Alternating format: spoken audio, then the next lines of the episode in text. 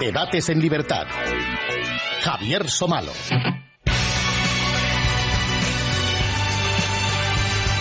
Muy buenas noches amigos, aquí estamos, fuera de hora y fuera de día, pero no cabe duda que en un día muy especial. Como en otros años, esto casi, casi es tradición, eh, y con el permiso de César Vidal, eso siempre, pues nos colamos en, en su programa en plena Semana Santa. Y qué mejor que un Viernes Santo para hablar de lo que son dos hechos históricos. No son dos noticias, son dos acontecimientos históricos que además acaban de suceder.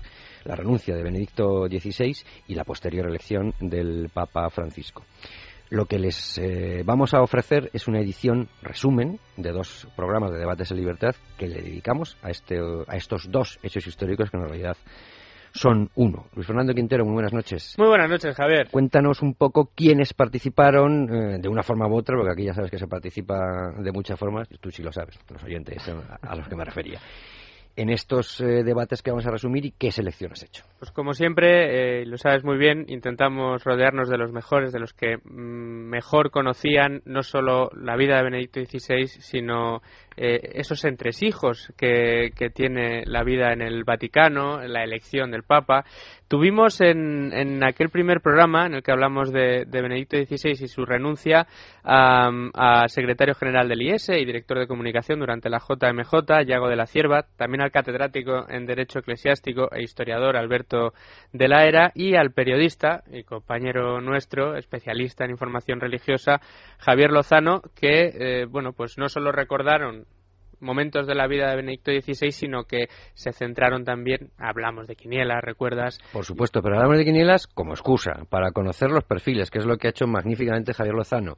No ha querido lucirse con quinielas. Con la excusa de las quinielas hemos conocido mm, pues a, los 117 cardenales y yo creo que alguno más. Sí, sí. Eh, además eh, fue muy meticuloso y muy gráfico a la hora de explicarlo en esas crónicas que, yo creo que disfrutamos todos. Y, y bueno, también, y fue una de las cosas que a mí más me gustó de aquel debate, momentos de la historia de la Iglesia que no son tan conocidos ni tan recordados, pero que mm, puestos en contexto, la verdad que fueron muy ilustrativos para entender un poco las decisiones que se tomaron en aquel momento en el Vaticano por parte de Benedicto XVI.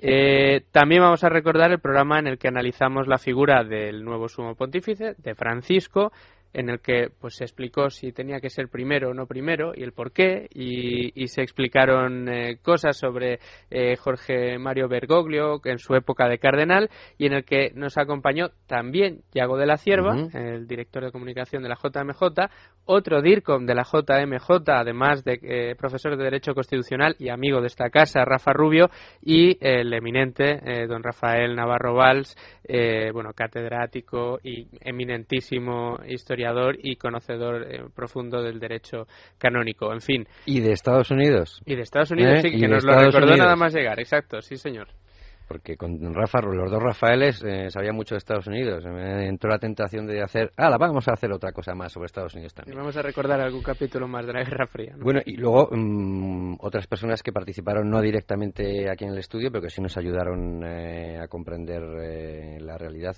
de este acontecimiento histórico, como por ejemplo. Como Pablo Blanco, biógrafo de Benedicto XVI, y también otro amigo más de este programa y de esta casa, que es Guillermo Hirschfeld, argentino del PRO, eh, director de los programas de América Latina en FAES, un tipo fantástico que bueno fue llamarle y enseguida pues eh, tiró eh, de memoria para recordar esos episodios que había protagonizado eh, Jorge Mario Bergoglio como cardenal en la época de Néstor y de Cristina Kirchner.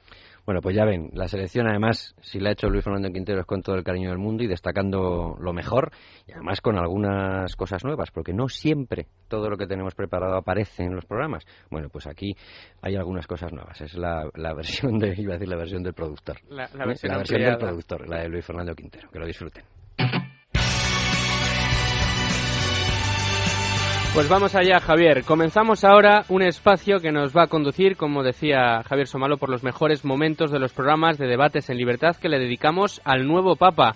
El primero de ellos al Papa saliente, a Benedicto XVI y al periodo de cónclave, el segundo a Francisco, el Papa Jorge Mario Bergoglio. Fue toda una sorpresa en el Vaticano. Como bien ha explicado también Javier en Debates en Libertad, quisimos analizar la historia, pero la que sucedía cada uno de los días que pasó desde el anuncio de Benedicto XVI de que renunciaría hasta el nombramiento de Francisco. Un análisis para el que contamos con los mejores. Sin duda, uno de los momentos álgidos de este capítulo vivo de la historia fue ese anuncio de Benedicto XVI de que renunciaba a la cátedra de San Pedro.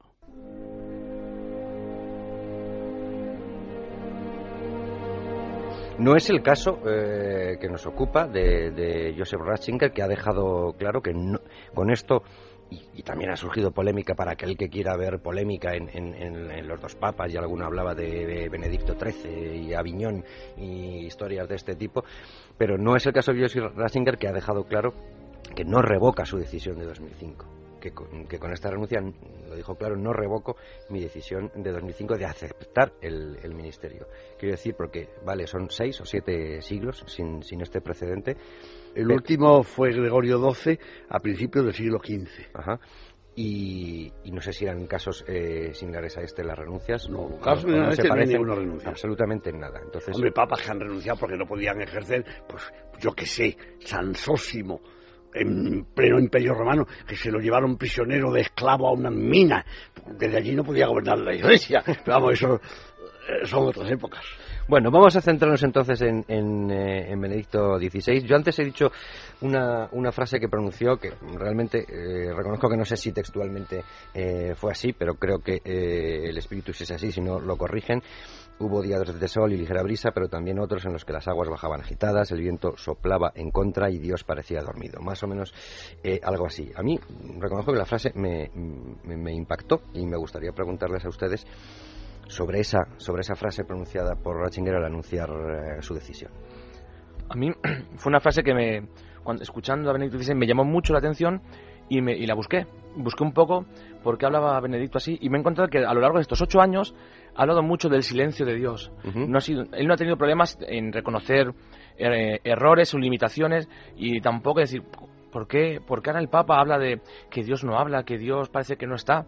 Y sin embargo, eh, lo ha explicado en muchísimas catequesis en, las audiencias públicas de los miércoles, los domingos. Y habla de esto, pues, que, muchas veces él también ve como, Dios no está, ¿por qué? Incluso cuando aceptó eh, ser papa, Señor, ¿por qué, ¿por qué me haces esto? Como que no lo entendía. Sin embargo, él lo, él lo explica muy bien diciendo, parece que Dios no está, pero al fin y al cabo es hacer su voluntad. Dice, porque te, implica ponerte de cara a Dios para poder hacer su voluntad. Entonces, es algo que, que ha utilizado mucho, porque él, él, lo que dice que no se va, también lo dijo hace unos días, que él no se baja de la cruz. Porque había gente pues que le pueden decir, oye, ¿por qué? Había gente, no, hubo portadas de periódicos. portadas que, porque renunciaba. y él dijo, no, no, yo no me bajo de la cruz. Dice, yo hago la voluntad de lo que yo creo que es la voluntad de Dios, que es que me lleva a una vida de oración.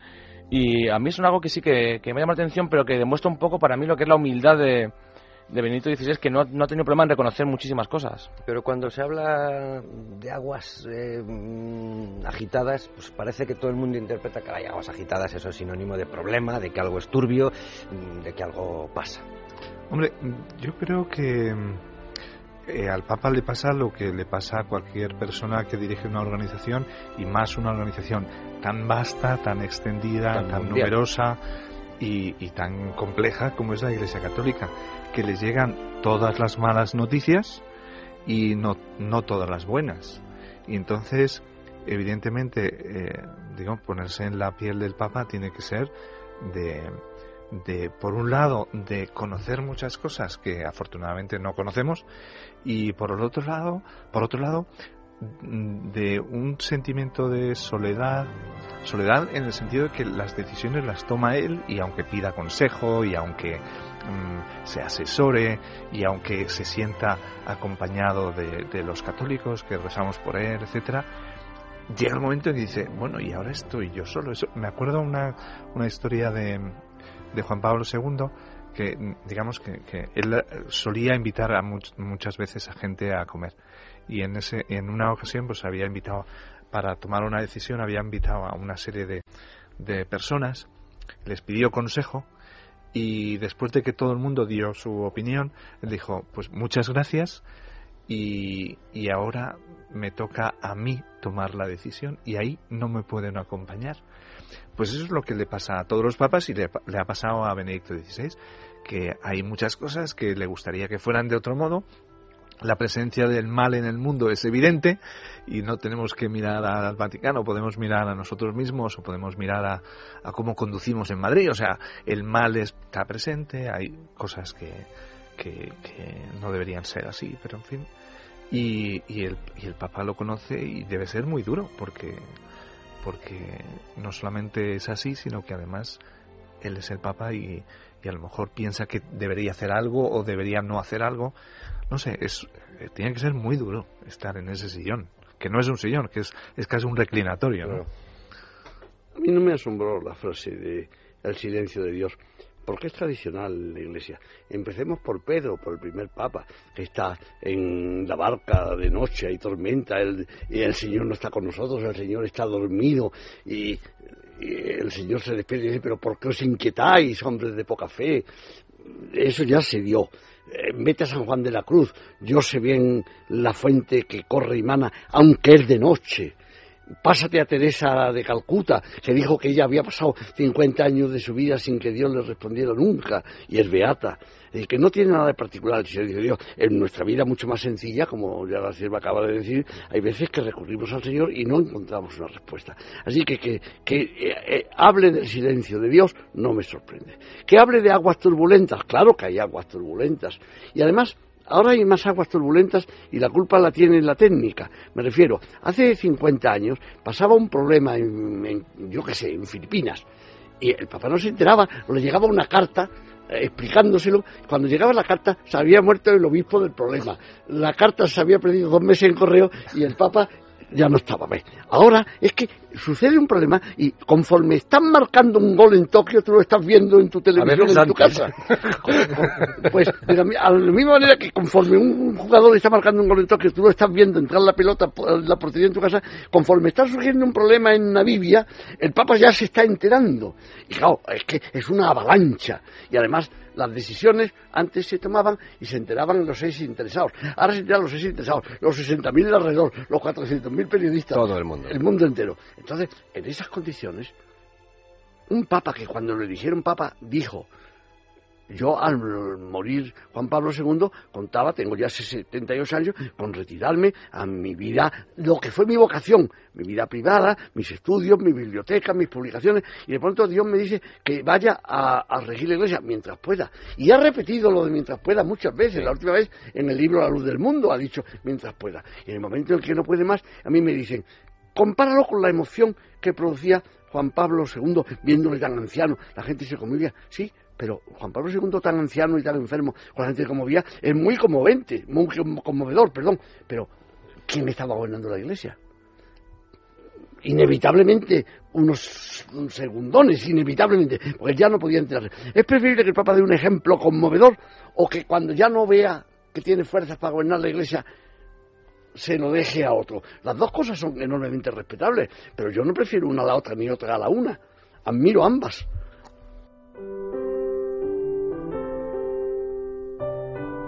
Quizá mm, Benedicto XVI ha sido, primero como, como eclesiástico, como teólogo y luego como papa, ha sido una de las personas que más claramente ha distinguido lo que era personal de lo que era la función o del cargo.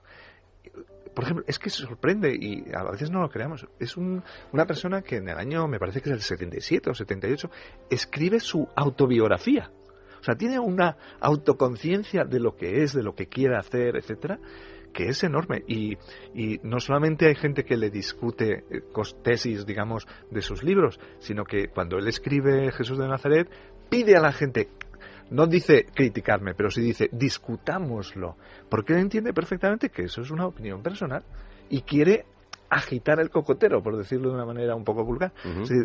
Em, distingue claramente entre la función y la persona. Y de hecho, la misma decisión sobre la renuncia es que tiene muy claro que él hace de papa, pero no es el papa. O sea, es una. En ese sentido, creo que es la novedad, porque no es. No es gente que renuncia porque le van a meter en la cárcel o porque no quería ser papa de ninguna manera, etc. No, con plena conciencia, dice, la función de papa necesita a otra persona que no soy yo. Y eso es lo... Claro, y eso es, eso es abarcadabrante, eso es cáspita. Esto no, no ha pasado nunca. Exactamente. Yo creo que la, la, falta de vigor, que lo resaltan mucho, es un elemento importante. Evidentemente, la carga de su ministerio es enorme. Yo lo pienso, son 80, casi 85, 86 años lo que tiene Benedicto XVI. Es una persona mayor, muchas responsabilidades y además a esto se suma pues el Batilix es un hecho, hay un informe que se ha encargado de tres cardenales, que es secreto, que se, se, llevará al próximo Papa, aunque algunos lo están pidiendo ahora. Sí, sobre eso preguntaré más adelante, porque claro, que lo conozca el, siguiente, no el, no el, no el, ¿no? Y eso hay, hay diversidad de opiniones, pero, pero bueno. Eh, bueno, es evidente que ha habido, que hay algo, pues que, hay, pues que hay dificultades. Las ha habido siempre en la Iglesia a lo largo de la historia, ha habido persecuciones, ha habido problemas Vamos, Se han destapado. Se han eh, destapado este último año, y además el Papa, pues eh, públicamente pues eh, ha mostrado su, pues, su tristeza, su, su, desolación de que su mayordomo pues, pues robase documentos, debe ser pues tu gente de confianza, la persona que pues que te, que te sirve el zumo, que, que, te acompaña, pues pues como persona, como ser humano, pues es algo que también le duele, pero que sea un elemento, la gota que como el vaso, no creo. Yo él se ha visto sin fuerzas y, y esto ha uno de los puntos, yo creo que por sus problemas físicos eh, y sobre todo la, la carga gigantesca que tiene su ministerio. Además, ahora viene la Jornada Mundial de la Juventud en Brasil, eh, los médicos le habían dicho que no debería volar. Es decir, pues él, empieza a ver que a lo mejor no es, que ya no está para seguir desempeñando el ministerio y que es mejor dejar paso al siguiente con más fuerza, con más vigor, como decía él. Y yo creo que el Batilis eh, es un punto que está ahí en su pontificado, pero que no ha sido el elemento que le ha hecho renunciar. Acabamos de oír una cosa muy, muy curiosa, que es secundaria, pero que es muy importante a la vez, que es lo de Brasil.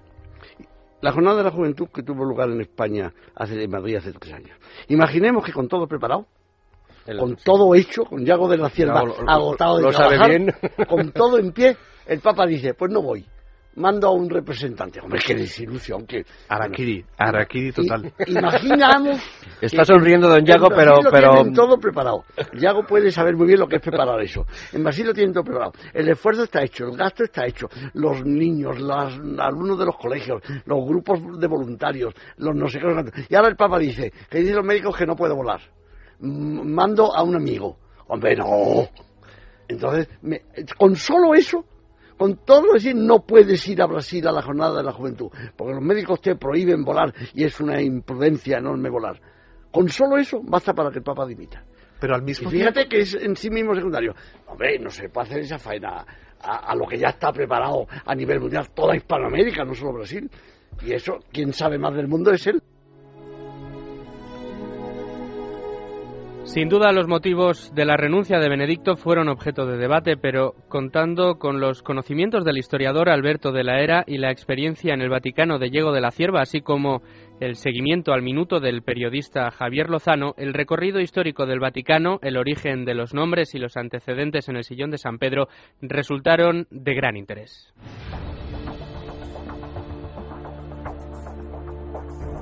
Diego era un gran diplomático Juan XXIII era un gran pastor. Juan Pablo II era un gran catequista.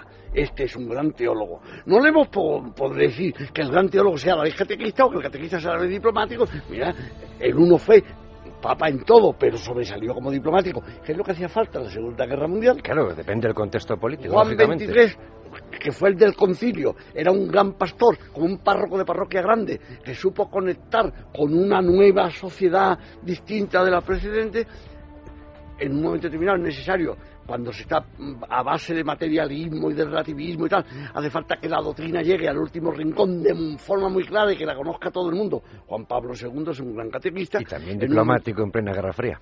Sí, pero un gran catequista y, en último, y luego hace falta que en un momento determinado esa misma doctrina muy explicada y muy difundida mm, sea, sea firme sobre los pilares más sólidos. Un gran teólogo, no sé lo que hace falta ahora, ya lo diremos, pero me parece muy lógico todo lo que está pasando. El primer papa que salió de Roma en toda la época moderna fue Juan XXIII, Pío XII, Pío XI, Benedicto XV, Pío y echas hacia atrás nunca salieron. No ya que nunca salieron de Italia, que nunca salieron de Roma. En toda la edad moderna salió de Roma Pío VI para ir a Viena. En toda, ¿Fue Pío VI? Sí, creo que fue Pío VI. Para ir a Viena, en toda la edad moderna Y en la edad contemporánea, el primero que salió de Roma fue Juan XXIII. Y ahora hay que estar en Brasil y al mes siguiente en Sydney y al mes siguiente en Manila y al mes siguiente en Estocolmo y al siguiente en Ciudad del Cabo. Hay que tener salud. Y no se concibe no salir. de hecho, y no se concibe no salir, efectivamente. Yo recuerdo una visita de Juan Pablo II a una parroquia romana y se encontró, eh, bueno, tuvo una, una reunioncilla con todos los niños de la parroquia y un, un chaval inconsciente de cuatro años romano, que hay que entender la mentalidad del romano, le dijo al Papa, ¿por qué viajas tanto? ¿No? Como diciendo, ¿te vas?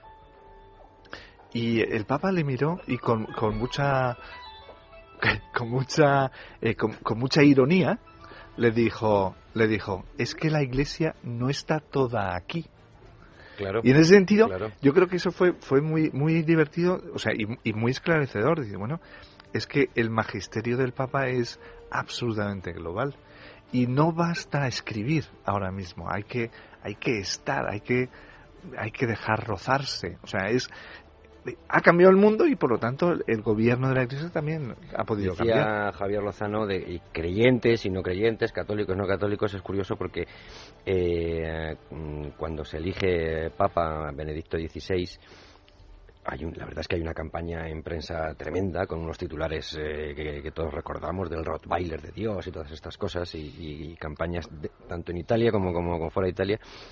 Y sin embargo hay un, hay un eh, teólogo evangélico, Timothy George, eh, estadounidense, que mm, escribe en Christianity Today, una revista mensual, diciendo a sus hermanos protestantes que Benedicto XVI dice puede ser el heraldo de una nueva reforma y que en cualquier caso su pontificado será de gran importancia para la iglesia, para la iglesia cristiana y no menos para los evangélicos. Y le preguntaban que por qué dice, porque Benedicto se toma la verdad en serio. Su teología está centrada en la Biblia y luego dice por su perspectiva agustiniana. Esto un teólogo, un teólogo, protestante reconocido en Estados Unidos. Sí, y de hecho una de las aportaciones más, eh, digamos, yo creo que más trascendentales de, de este pontificado de Benedicto XVI es precisamente mm, son los pasos que se han dado en el diálogo con los protestantes en general y con los luteranos en particular. Y nosotros, digamos, como es un tema que parece religioso, exclusivamente religioso y de, de, estudiosos, pues no le damos importancia. Pero Benedicto XVI ha sido capaz de explicar quizás es un poco pretencioso, pero yo lo, siento así, de explicar Lutero a los luteranos, en el sentido de, decir, mm, Lutero lo que quiere es esto, y en esto podemos estar de acuerdo. Y eso tiene una trascendencia increíble, porque, mm, porque claro, eh, hemos tenido la fortuna de tener un papa alemán, y solamente un alemán, un conocedor de Lutero desde dentro, desde la lengua alemana, desde la teología alemana, etcétera, es capaz de tender puentes. Y eso lo ha hecho Benedicto XVI y lo ha hecho además sin, sin ruido, sin, Exactamente, con toda naturalidad. Con tirar las campanas, fíjate. Pero el acuerdo que se ha llegado con la, con la, con la Iglesia luterana sobre la justificación tiene un alcance infinito. Y al mismo tiempo, eh, cuando me acuerdo, yo estaba en Roma, era periodista en ese momento, cuando, se le, cuando fue elegido Benedicto XVI, eh, evidentemente había muchísimas, digamos, muchísimos ataques al cardenal Ratzinger, no por lo que era, porque la mayoría de la gente simplemente no le conocía. Y cuando le llamaban el Panzer Cardinal, etcétera, no, o sea, era simplemente una figura de una persona desconocida porque siempre había sido sumamente discreto. Pero en ese contexto, al hablar con los cardenales, digamos, el nombre de Ratzinger salía continuamente. Salía continuamente mm, como si fuera la continuidad perfecta con Juan Pablo II. La continuidad con Juan Pablo II, claro, no podíamos olvidar tampoco el legado de Benedicto XVI, aquel cardenal alemán que fue recibido con duros ataques desde los sectores más progresistas, como nos han recordado, pero nada más lejos de la realidad.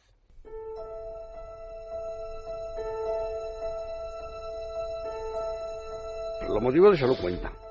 Tengamos en cuenta que tiene un marcapasos. Sí. Que le han renovado hace poco Tengamos en cuenta que tiene una Ya estaba delicado de salud cuando... Tengamos en cuenta que tiene una hipertensión. Tengamos en cuenta que ha tenido dos hitos. No ve apenas por el ojo izquierdo, prácticamente tiene el ojo izquierdo perdido. La muñeca derecha y la rodilla derecha no le funcionan. Y la salud existe. Luego, yo le voy a hacer un reproche a Benedicto XVI. Mire usted por dónde. Yo he sido alumno de Benedicto XVI. Cuando Benedicto XVI tenía 36 años y era catedrático de teología en la Universidad de Bonn, yo estaba allí estudiando historia de la iglesia, no teología, yo no soy teólogo. Pero me recomendaron que le escuchara alguna clase porque me dijeron que era, acababa él de sacar la cátedra y me corría la voz de que era un gran profesor. Y yo he asistido durante un curso a clases de Ratzinger, no todos los días, esporádicamente, pero he asistido a muchas clases de Ratzinger. Bien, por una parte.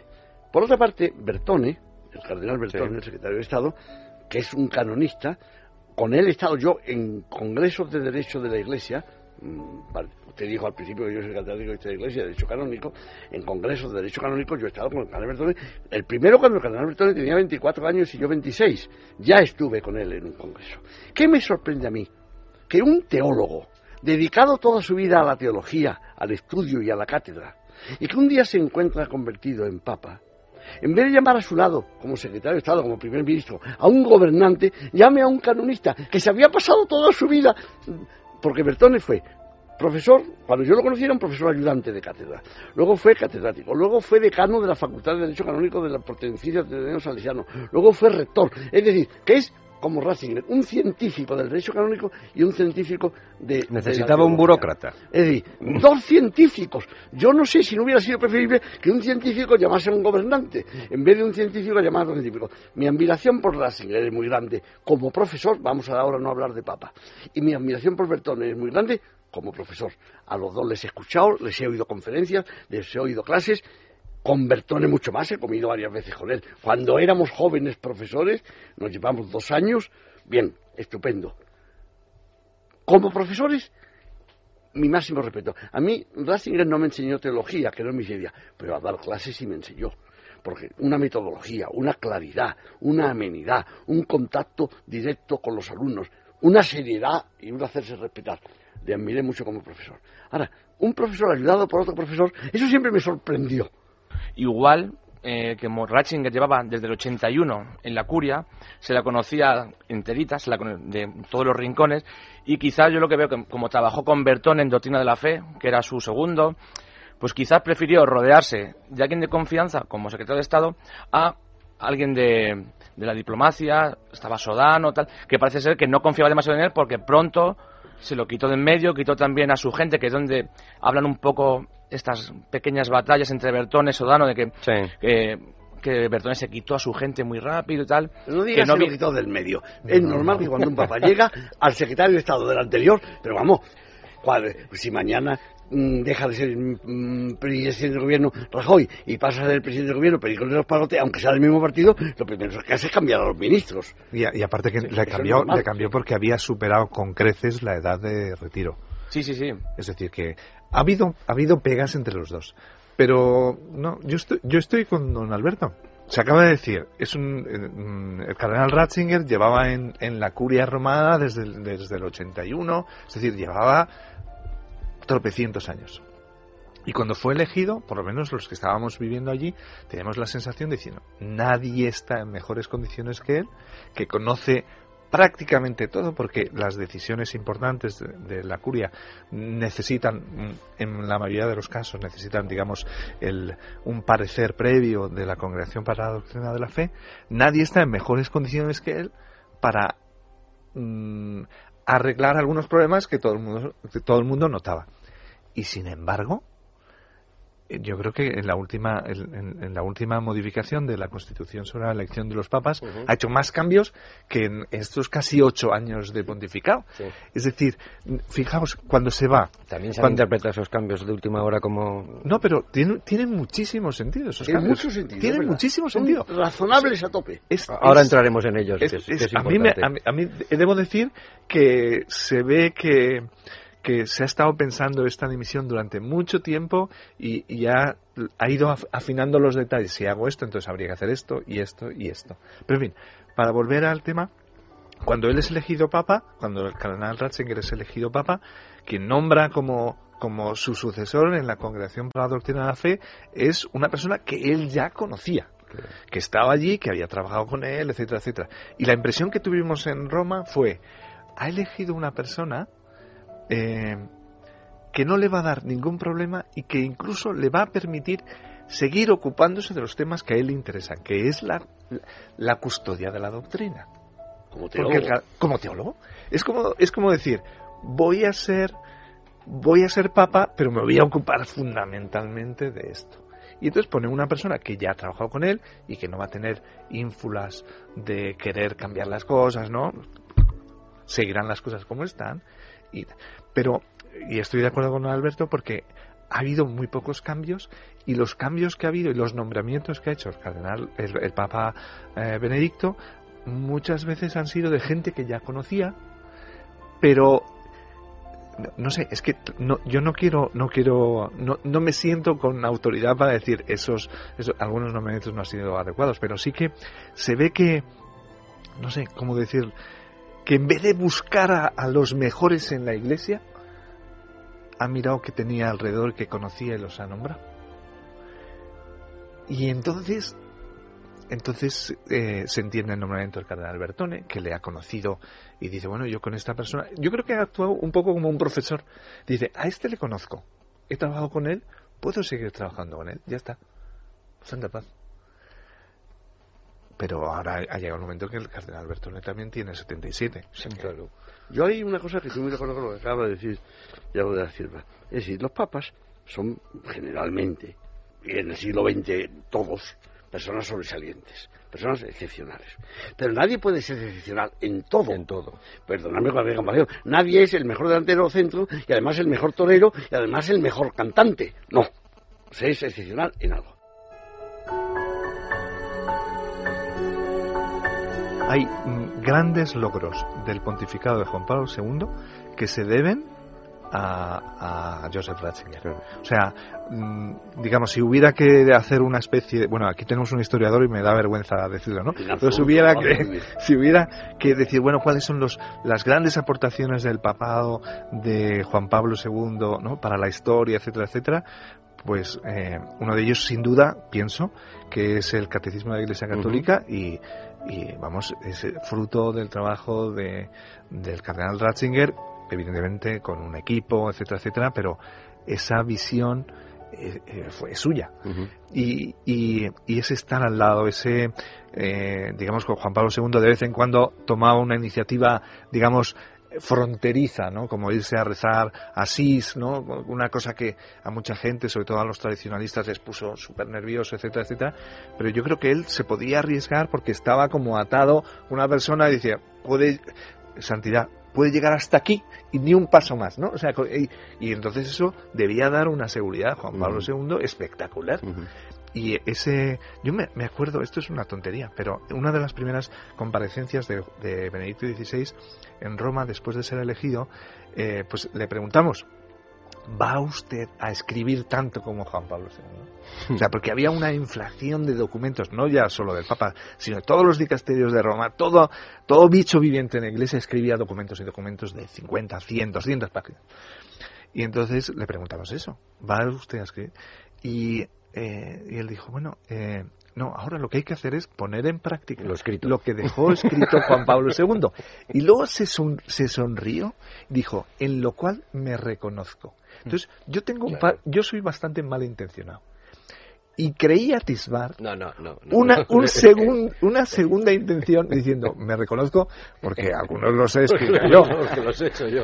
Pero yo creo que, en ese sentido, creo que los dos pontificados van súper unidos. Y no es justo, o sea, contraponerles como diciendo, este hizo esto y en cambio, y en cambio, no. Yo creo que van súper unidos. Estoy totalmente de acuerdo y mm, lo apoyo en una referencia que has hecho a lo de Asís. Eh, mm, Juan Pablo II convocó una jornada de oración en Asís a todos los líderes de las más diversas confesiones religiosas. Y allí estaba el Dalai Lama y el arzobispo de Canterbury y el gran rabino de Jerusalén y el gran mufti del Cairo. Es decir, llamó a los líderes de las confesiones religiosas más variadas del mundo. Porque dijo Juan Pablo II una frase, dijo, todas las religiones tienen algo de verdad, que se creen en Dios. Entonces, durante siglos, desgraciadamente, cada religión ha considerado que su enemigo era la religión vecina, que le quitaba miembros, lo que sea. Aquella famosa frase, todo converso es un apóstata. El que se convierte de una religión a otra, apóstata de una religión a otra. Claro, claro. Bien. Pero mm, el momento actual, ya en tiempo de Juan Pablo II, es que el materialismo, el animalismo, el relativismo, la pérdida del sentido sobrenatural de la vida humana está ganando muchísimo terreno en el mundo entero. Ese es el gran enemigo no de la Iglesia Católica, sino de todas las confesiones religiosas. Y todas tienen que defender el sentido sobrenatural de la vida humana unidas. Y a eso los convocó Juan Pablo II. Venid a que demos testimonio del sentido sobrenatural de la vida humana, de la causa que a todos nos une. Y mira por dónde, Benito XVI, en el aniversario, ha vuelto a reunirlos en Asís e incluso ha llamado a ateos.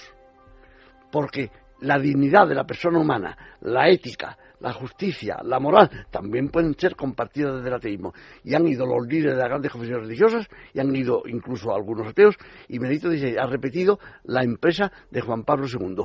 Todos unidos luchamos por la defensa del sentido digno, sobrenatural de la vida humana y por la defensa de una moral digna. Y eso fue una iniciativa del primero inspirada por el segundo y el segundo la ha continuado. Mire usted por dónde, Sí, sí. si están unidos los dos pontificados. Sí. Y este anhelo de Juan Pablo II que de, de ir a Rusia con, el- con los ortodoxos rusos, con, Ujú. con el patriarca de Moscú, que, que luego no fue posible en vida, con, con Benedicto XVI ha continuado de esa- esta senda y de hecho los ortodoxos eh, están eh, pues muy cercanos a Benedicto XVI diciendo esto de que este, esta lucha contra el relativismo moral nos une a los cristianos, une a los cristianos en, Euro- en Europa ahora mismo que es un continente que es como la secularización, el ejemplo y esta, esta unidad de los cristianos que, que tanto que tanto ha querido Benedicto, Ajá. protestantes, eh, ortodoxos, católicos, pues está consiguiendo es- contra este enemigo común que es el relativismo. Yo suelo resumirlo en cuatro palabras.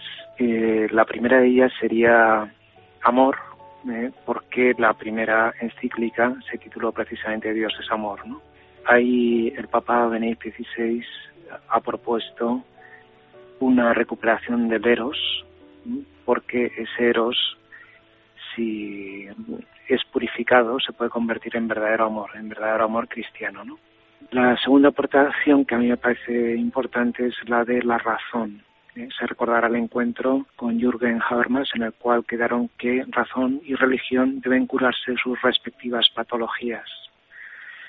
Es decir, que la razón puede impedir, que el- puede evitar que la razón, pues que la razón moderna caiga en sueños o monstruos tan terribles como Auschwitz, eh, Hiroshima o Chernobyl. ¿no? Y la tercera palabra es creación. Cuando el Papa estuvo en el Bundestag, ahí al principio los ecologistas eh, quisieron boicotear ese, ese encuentro, pero algunos entraron, ¿no?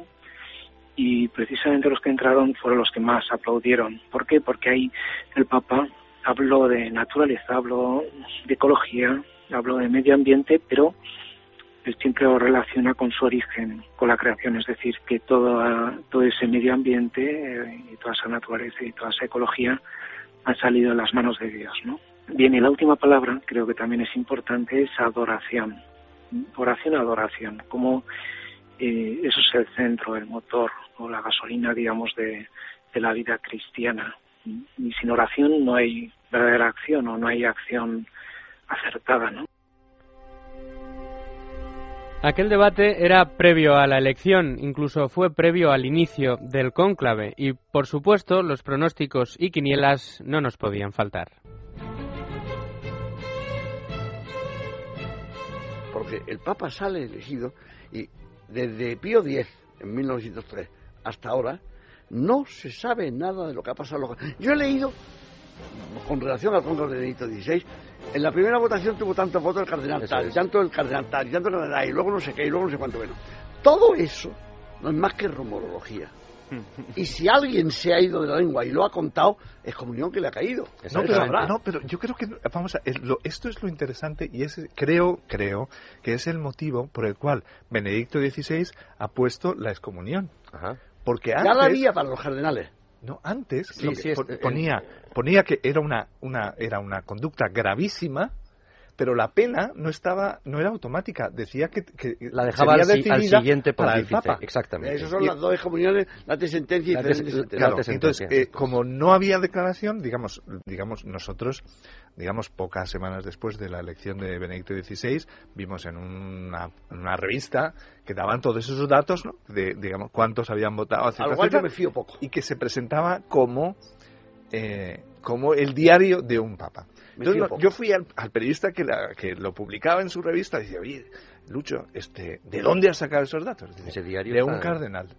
Pues un De cardenal, un cardenal. al que no le importa. Y entonces dice, ¿pero qué, qué dices? ¿Qué cardenal? Dice, no, no lo voy a decir, porque estábamos varios colegas prácticamente creo. sacudiéndolos. De, Pues no me lo creo. pues, pues al final, yo creo que menos de dos meses después, un cardenal murió repentinamente.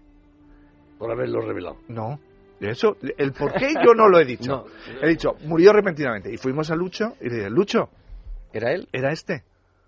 Y dice, sí. ¿Qué cómo es eso? Atribúrselo a uno Yo, que ya no yo insisto, Sí, sí, sí, no verdad. sé si es cierto o no, Atribuirle el, del- el- el delito pero al, al que muerto. le colocó el muerto Qué cómodo colocar el muerto que no se puede defender. Pero no me fío. Ahora que los grandes poderes temporales no tienen ninguna influencia, tiene gran influencia el emperador de hoy, que es la opinión pública. Entonces, no tiene nada particular que en la elección de papa haya presión.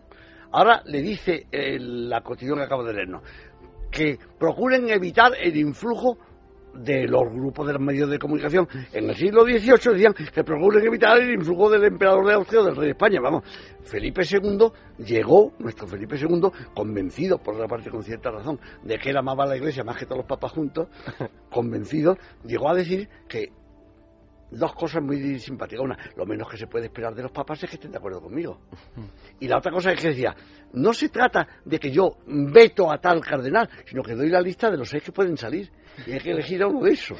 Bueno, entonces, hubo una época de la historia, eh, el último fue eh, eh, a principios del siglo XX, el, el emperador de Austria, Francisco José de Austria, vetó al cardenal Rampolla. Y cuando al cardenal Rampolla le faltaban poquísimos votos para salir, se levantó un cardenal austriaco y dijo, en nombre del emperador, veto al, al cardenal Rampolla. El cardenal Rampolla pidió la palabra para decir, "Mm, me parece inaceptable, pero agradezco que se me vete porque yo no deseo ser papa. Y el cardenal decano dijo, no hagan ustedes ni el menor caso del veto. Y sí hicieron caso del veto y no salió Rampolla. Salió un tal sarto del que nadie había oído hablar, que mire por dónde es San Pío X, cosa que no es Rampolla. Bueno, entonces, antes eran los poderes temporales, ahora es la opinión pública. Sí. Bueno, no puede sorprendernos que se trate de prevenir a los cardenales contra la opinión pública. Y luego, los candidatos señuelos y otras cosas. Miren usted, en toda votación, la más sagrada del mundo o la que sea, en toda votación hay inevitablemente unos pasos, unas conversaciones, unos compromisos. Alguien tiene un candidato, luego ve que no puede salir, entonces entiende que de los otros el mejor está. Eso es que es humano. Tampoco le podemos pedir que entren en el cónclave y simultáneamente todos. Había un viejo sistema que era la elección por aclamación. Sí, que decían todos el nombre, viva Jamás voz, viva voz, a la Estaba vez. previsto, pero jamás ocurrió y ya lo han suprimido. Porque es que no tiene sentido. Lo humano, lo normal, por muy santos que sean los cardenales, que algunos habrá muy santos, por muy inteligentes, que algunos habrá muy inteligentes, y por muy amantes de la iglesia, que algunos habrá muy amantes de la iglesia, tienen que hablar. O sea, tienen que más que algunos. que Pero hay tácticas, hay tácticas y hasta estrategias, entonces. Pero no son- yo creo que no son No estas. son tácticas ni estrategias. No son ninguna de las dos cosas. Esa era mi pregunta. Hay una, bueno, perdón, hubo una entrevista al cardenal amigo aquí en el radio, en Sí. el programa de Luis Herrero, Sí. que lo explicaba muy bien. Decía que no hay que divinizar estructuras humanas. Dice, los- Claro. los, cardenales somos hombres. Dice, yo llamo, yo nos llamamos, hablamos, dice, simplemente porque no conocemos a quién, es- cómo se llama el cardenal Menganito. Dice, simple- dice, y el Espíritu Santo viene, pero nosotros también lo tenemos que pedir y también nos tenemos que conocer. Entonces, que tampoco hay que divinizar esto. Dice, pues claro que, pues que nos y que no somos todos amiguísimos del alma, porque muchos no nos conocemos, con otro tienes más trato personal porque coincides en esta congregación o porque es de tu nacionalidad y te ves más en la conferencia episcopal, que hay hay distintos motivos que te hacen que tengan más relación con otros. E- Y hay un dato que a mí también me llama la atención, que hay 24 cardenales, electores, que llevan un año o menos como cardenales. Y yo sí, me, claro, claro, hay noveles y, hay ejemplo, veteranos, digo- claro. Y digo, llegas, yo llego nuevo a un sitio Eso es. y, tam- y tienes, normalmente, aunque tengas una personalidad fuerte, tienes como un cierto referente. Y es cierto que te puedas guiar un poco también por cardenales que, que lleven muchos años, que sean personalidades. Entonces son elementos humanos porque son personas humanas. No olvidemos que un cardenal no deja de ser una persona. Por muy santa que sea, es una persona con sus virtudes y con sus defectos. A ese propósito se pueden decir dos cosas. Benito XV, el anterior Benito XVI, que no es de tan atrás, es de la Primera Guerra Mundial, llevaba menos de seis meses de cardenal, cuando lo eligieron papa, Ujú. cardenales que llevaban toda la vida cardenal. Pero una mm, observación de este tipo. Vamos a ver. Cardenales que estaba cantado que iban a ser papa. Pacelli, Pío XII, estaba cantado. Montini, Pablo VI, estaba cantado. Ratzinger, Benito XVI, estaba prácticamente cantado. Sí. Sin embargo, pues, vamos, todos los que más o menos tenemos una mínima dedicación al tema, lo dábamos por hecho. No estamos en, en ese- en ese caso ahora, ¿no? Bueno, pero- no, no, un momento. Nadie pensó en Roncalli, Juan XXIII.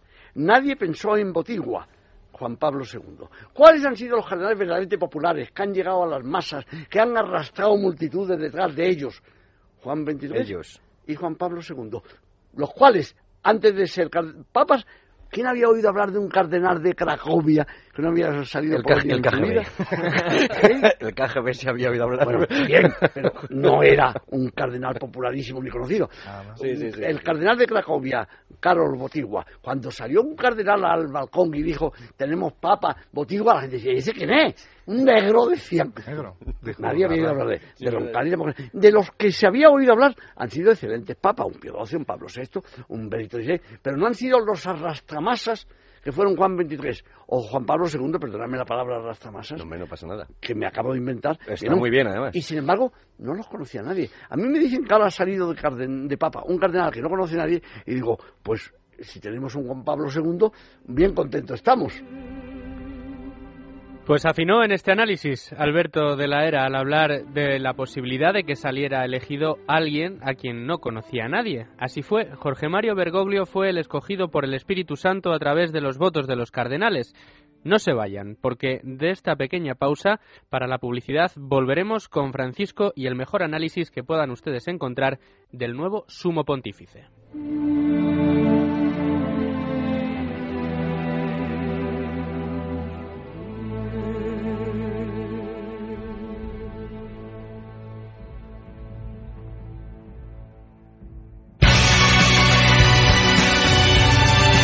Debates en libertad.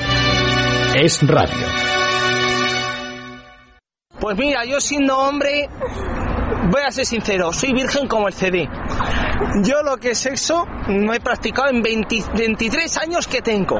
Pero vamos, la mujer, yo no sé lo que sentirá. No puedes seguir así. ¿Quieres saber más? Es sexo de lunes a jueves de 2 a 3 de la madrugada con Ayanta.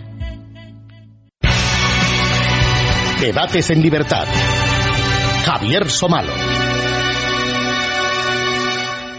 Seguimos en este programa especial de Viernes Santo, en Es la Noche de César, con el repaso a los mejores momentos de los dos programas que dedicamos en Debates en Libertad a la renuncia de Benedicto XVI y la elección del Papa Francisco. En aquel primer programa previo al cónclave se habló de pronósticos y quinielas, pero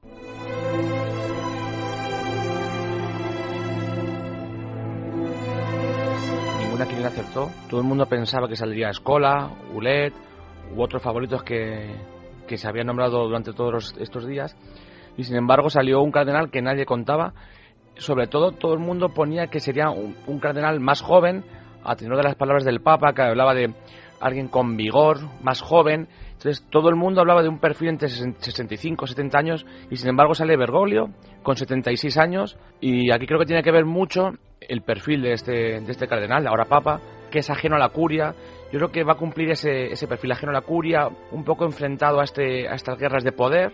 Y yo creo que tiene que ver mucho, mucho ese aspecto, sobre todo el, el aspecto interno de la Iglesia, que elijan un, un cardenal también que viene dado de vuelta, que ha tenido que tomar decisiones difíciles en su vida y que eh, también su forma de ser sencilla, austera, yo creo que ha sido una combinación y, que, y hay que recordar también que fue segundo en, en la, se dice que fue segundo en las votaciones con Ratzinger y algo tendrá que tener para que en 2005 tuviese votos y este mes haya tenido tantos, tantos votos de los cardenales cuando supuestamente no cumplía ese perfil.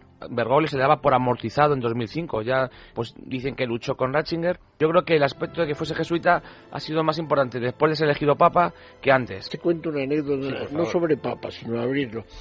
Eh, cuando hablamos de que no acertábamos ni una, a mí me pasó la siguiente anécdota. Se celebraban las elecciones norteamericanas e iban muy empatados Al Gore y este chico Bush, George Bush. Eh, me dijeron en mi periódico, oye, escribe, queremos aquí encima de la mesa un perfil del ganador. Entonces yo esa noche tenía y dije, ahora verás, voy a, a poner dos voy a enviar dos artículos, uno como si hubiera ganado Bush y otro como si hubiera ganado Gore. A las 10 de la mañana, a las 7 de la mañana me llamaron, no has dado ni una, no ha salido ni Bush ni Gore, porque tuvieron un mes y pico peleándose. A partir de eso ya no hago pronósticos, ni amarrando el 50%. De todas maneras, de todas maneras, eh, yo creo que cuando se elige a un papa, no la, operación o la actividad del Espíritu Santo no se circunscribe a las cuatro paredes de la Capilla Sistina. Es decir, que lo que decía antes em, Rafael de que el Espíritu, o sea, que, que todo el pueblo católico y también mucha gente que no es católica ha dado la bienvenida a este papa es, también es fruto de la acción del Espíritu Santo, porque si no, no sería, no sería explicable que de repente que mm, ver las caras de la gente en la, en la plaza de San Pedro, que o sea de felicidad total, independientemente de dónde fuera el que le había el que había sido elegido, de la edad, de la lengua, etcétera. Eso eso es humanamente inexplicable, porque todo el mundo como hemos visto que todo el mundo hacía sus quinielas, también es cierto que mucha gente tenía sus candidatos y la persona que le gustaría que fuera papa, por el motivo que fuera, porque quería un papa africano, porque quería un papa eh, joven como el de Manila, o porque quería un papa mm, muy, muy mayor, lo que fuera. Y eso denota que en la elección del papa la la actividad del Espíritu Santo ha estado súper activa. Es que es difícil imaginarse que en la Plaza de San Pedro haya un, gesto de decepción, ¿no? O de, desaprobación, o de mm, vaya. ¿eh? Quiero decir, aunque los que van ahí, eh, evidentemente el que, el que se va a asomar a ese balcón es, es, es, el nuevo Papa y, punto. Y luego ya vendrán eh, matices o. No, pero como, pero como pero siempre sale en alguna línea en la que, en la que contraponer y decir, ojo, buf, y aquí entramos con progresistas. Sí, bueno, vamos a ver. Yo creo que eso es muy normal quiero decir. Vamos a ver.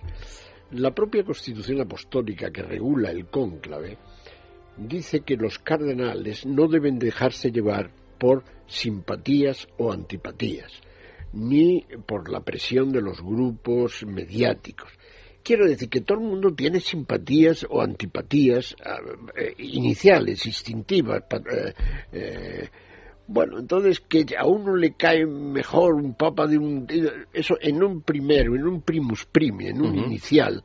Bueno, eso le ha pasado a todo el mundo. Yo me, figuro que cuando eh, eh, echaron suerte sobre Matías y no sé qué, y salió el apóstol Matías, pues bueno, hombre, tiene cada uno tiene su punto de vista. Pero eso es normal. El problema es que eso se convierta en una especie de ola eh, que lleve consigo consecuencias malas, ¿no? Eso de los conservadores, de los progresistas, uno que están a favor de un determinado tipo, no. Yo creo que eso eh, se calma enseguida, ¿eh? se calma enseguida, salvo que lo que haya es o una falta de formación notable o bien un problema ideológico que apunte a la persona o que apunte a sus seguidores, ¿no? Yo me acuerdo que cuando Kennedy fue elegido, mm, eh, vamos, cuando estaba en elección y era el primer católico norteamericano que tenía posibilidades, él no tenía tanto los juicios, sino que hubiera una corriente de fondo cristofóbica católica contraria eh, que tuviera una repercusión grande, ¿no? Yo no me no me ha parecido ver, yo me ha parecido, como dice ya, ha habido un gran un gran elogio a la persona, sus gestos es por encima de si es jesuita, franciscano, son gestos que apuntan a su propio sencillo modo de ser y que apuntan no a las cúpulas, sino al fondo de la cuestión, que son los dos mil millones de personas que se sienten, eh, pues, eh, se sienten representados en esta persona que llama por teléfono a los suyos en la Plaza de Mayo o que eh, recibe a Kirchner, no a Kirchner, sino a este chico al Nobel, porque le ha hecho una mano en Exactamente. Argentina, ¿qué quieres que te diga? Es que- Eh, bueno, esa es la vida, ¿no? Entonces, todo, claro, no hay que olvidar nunca que en un papa se da ese misterio de la eh, que se daba en Cristo, ¿no? Eh, eh, humano y divino. ¿no? Y el aspecto humano no podemos extrañarnos que en un momento determinado salga, ¿no?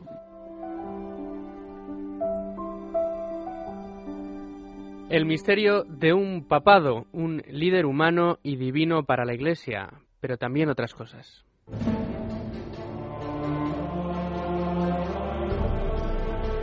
Un papa jesuita. Digo, alguna vez tenía que ser la primera, ¿no? Es decir, hay mucha gente sumamente valiosa en la compañía de Jesús que está extendida por todo el mundo, que es que así ha ejercido el liderazgo y sigue ejerciéndolo en tantos campos y ¿por qué no? Yo creo que la elección de los cardenales no es una especie de mezcla de tiene que tener entre 70 y 72 y tanto peso y tanta altura y tiene que haber eh, viene de este país pero se ha formado en otro no digamos lo que hemos visto es que miran a la cara de las personas de los candidatos reales con carne y hueso que están delante que son posibles. No no no se hace un retrato robot de gente que, que, que- que luego a, a lo mejor no existe y le han elegido yo creo que no le han elegido por ser jesuita como no le han elegido por ser argentino es le han elegido por ser Jorge Bergoglio. Y punto. Con la trayectoria, con la experiencia que tenía, sabiendo, sabiendo que no hay papas perfectos, porque no hay personas perfectas. Y entonces lo que a donde les ha, les ha llevado el Espíritu Santo que, eh, es a elegir a esa persona y, y ahora vamos a seguirle. Pero digamos, eh, si empezamos a analizar por qué el primer papa jesuita o por qué el primer papa argentino. No, yo no es que el porqué, no, yo es, nunca, mm, nunca llegaremos trazar, al fondo. eh, trazar Sí, eh, de lo todas que va a formas, ser una el- el- anécdota que me pasó a mí. Eh, cuando salió el Papa jesuita, yo llamé a un buen amigo jesuita para felicitarlo y me dijo, oye, ya sabes que el Papa es de todos. Y esto tiene más base de la que parece. Cuando un religioso es nombrado obispo, y hay cientos de, y miles de religiosos obispos, el canon 705, con perdón, lo de canon no es una palabrota, es- es un artículo de una cosa que se llama el Código de Derecho Canónico. Dice que inmediatamente queda exento de la obediencia a su orden, pasa a depender exclusivamente del romano pontífice, y que eh, tiene las obligaciones que tiene en la medida que sean asumibles en su nuevo estado. Quiero decir que un papa, eh, ha habido pa- papas religiosos dominicos, franciscanos, de todo tipo, cuando es papa, deja de ser el mismo, ¿no? Y se convierte en el vicario de Cristo en la tierra, ¿no? Eso hace que su visión inmediatamente se universalice. Indudablemente todo el mundo quiere a su familia y él lo primero que ha hecho es, entre otras cosas, recibir al prepósito eh, general de los jesuitas, porque es eh, parte de su familia. Sí, quizá hay una derivada que está detrás también del asombro de que sea jesuita, que va más allá de la situación, o sea, va más allá de la situación de la orden en sí mismo, sino de su condición de pertenencia a una orden religiosa, a un movimiento de la Iglesia que, como decía Rafa, podía tener, o sea, podía implicar cierto particularismo, ¿no? Y que durante un tiempo en estas quinielas se han considerado como un elemento excluyente, ¿no? Si alguien pertenecía a un movimiento de la Iglesia o pertenecía a una orden, estaba en los últimos siglos o excluido automáticamente de las quinielas, ¿no? Quizá leyendo eso en positivo, si eso fuera verdad, que sinceramente no lo sé, supondría un respaldo a una realidad viva de la Iglesia que a día de hoy podríamos decir que está tirando de una forma espectacular en las labores de la nueva evangelización, en el bueno, incluso en la propia curia, en, a la hora de aguantar el peso de la Iglesia, todos estos movimientos, o sea, la Iglesia, por decirlo de alguna manera, ha cogido una estructura reticular en la que cada movimiento de la Iglesia está cogiendo una fuerza, una viveza y aportando a la Iglesia también una pluralidad de carismas que, por decirlo de alguna manera, configura de una forma clara el rostro de la Iglesia hoy en día. Entonces, el hecho de, reconocer, de reconocer o de normalizar esa situación eligiendo un jesuita, me parece que dice mucho de esta nueva realidad de la Iglesia o esta nueva cara de la Iglesia que tiene una pujanza evidente eh, haciendo ese análisis fuera de cualquier tipo de equilibrio de poder, que creo que se sale absolutamente de, o sea, de quién manda más o que los movimientos. Otra de las características del cardenal Bergoglio, al menos antes de convertirse en Papa Francisco, era su rechazo precisamente a la teología de la liberación.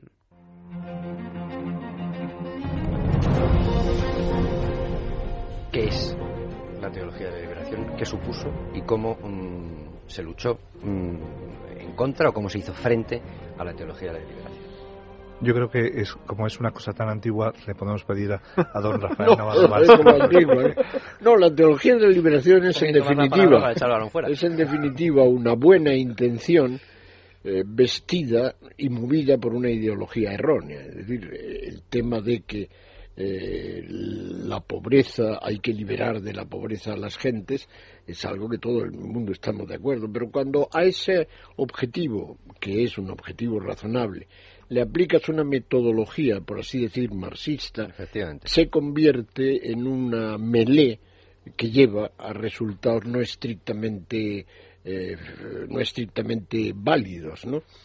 Entonces por eso se ha producido una eh, un proceso de erosión de las mismas gentes que empezaron eh, desde la fe a hacer esta teología de la liberación y eh, la fe se quedó en el camino de casi todos ellos, ¿no? Por eso el propio Pablo, Papa ha insistido en que la Iglesia no es una ONG filantrópica. Eh, ¿no? Lo ha dejado muy claro. Sí, pero eh, yo, yo creo que ya su predecesor lo había dejado más claro aún al decir que el problema de la pobreza y de liberar de la pobreza a las gentes no es un problema de filantropía, sino un impulso divino. ¿Mm? Y esto es muy importante tener en cuenta, porque lo que en definitiva ha venido a hacer el Papa Francisco es recordar una vieja historia de justicia social que hay en la Iglesia, no es nada especial, ¿no? La idea de que eh, la vocación cristiana tiene entre sus objetivos también llevar eh, a todo el mundo al cielo, incluido a los pobres, ¿no? Y especialmente que ve en ellos un reflejo de Cristo, ¿no? Pero todo esto con una eh, envuelto en la fe. Si eso le quitas la carcasa de la fe, de saber que es un impulso divino, entonces empiezas a navegar por los campos de la ideología y estás perdido, ¿no?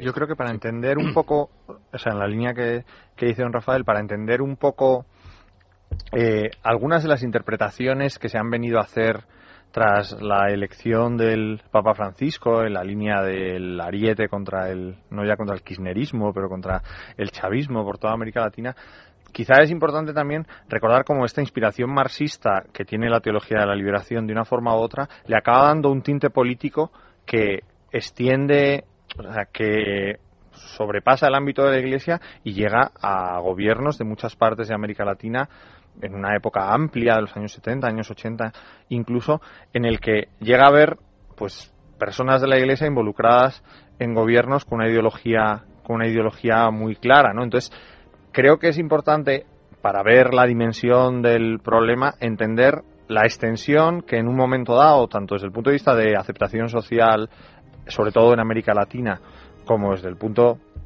de vista de personas que de una forma u otra divulgaban la teología de la liberación, llegó a tener eh, pues la teología de la liberación. ¿no? Pero ese componente político yo creo que es que es importante porque forma parte de ese proceso de desgaste del que hablaba del que hablaba Rafael, ¿no? Cuando se politiza, o sea, cuando se materializa primero y se politiza después. De todas formas, no hay que olvidar que el objetivo es un objetivo razonable y bueno. Es decir, yo acabo de leer la, no la autobiografía, pero sí una biografía que acaba de salir aquí con otro nombre distinto en Argentina, me parece que se llamó El Jesuita, que es una, una conversación con el cardenal Bergoglio, donde él hace notar los aspectos positivos que esto tiene. ¿no? El problema es eh, ese despeñamiento que se produce cuando va mal orientado. ¿no?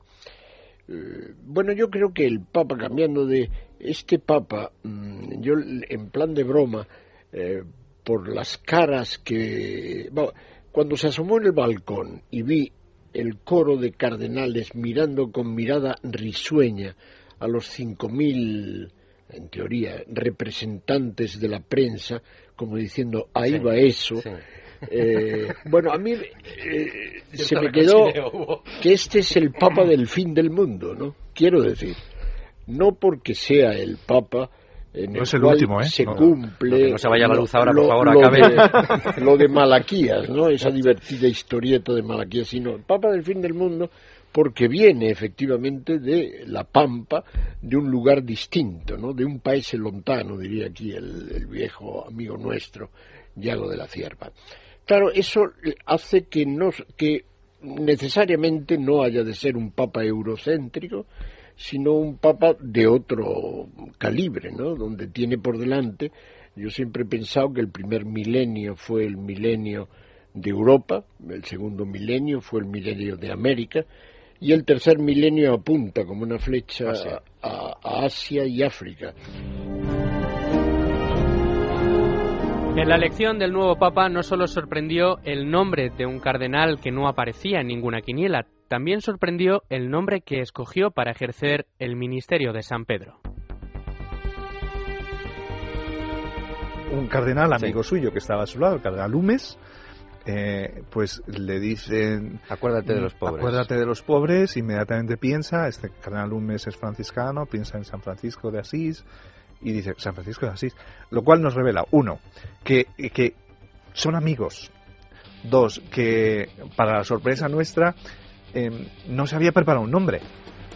O sea, no es, bueno, si a mí me eligen, bueno, que, que, digamos que cabría la posibilidad de que se hubiera dicho, por ejemplo, su hermana, oye, este, si te hacen papa, pues llámate Sí, sí. como mi nieto, lo que sea, ¿no? Eh, qué sé.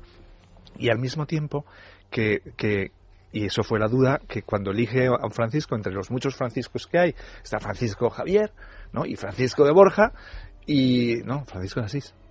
Es decir, que, que él también demuestra esa amplitud de, de miras y que, y que, digamos, es el Papa de toda la Iglesia y toda la Iglesia es suya. O sea, no, digamos, que no es que, y ahora me voy a apoyar en, no, no. Ujú. ¿Ya sabéis de dónde viene? Pues, digo, el cambio de nombre de los papas o no? ¿Eso se habló de aquí? No. Sí, hombre, el- el- me extraña mucho en, un, en un tan cuidado auditorio. No, todo pasó porque en el año 533, me parece que fue, había una persona elegida como papa que se llamaba Mercurio. Y claro, naturalmente pasar a ser eh, Mercurio I, que era un nombre bastante pagano, hizo que el bueno de Mercurio se cambiara de nombre por Juan. en oración y en unidad en la lucha contra el materialismo y la animalización del hombre, lo hicieron los dos en Asís. Ese espíritu de Asís es el que anima a Francisco. Y el Francisco Javier es el gran evangelizador eh, que está detrás de él como miembro de la Compañía de Jesús, miembro fundador de la Compañía de Jesús, junto con San Ignacio. Todo eso me parece bastante significativo. Por lo demás, el plan concreto de trabajo en el centro de la cristiandad del Papa Francisco, hay que esperar, hay que darle tiempo. Acaba de salir de Buenos Aires, tiene en su cabeza, como es lógico, la tarea episcopal de Buenos Aires y tiene que trasladarse a la tarea episcopal del mundo. Ahí es nada, démosle tiempo.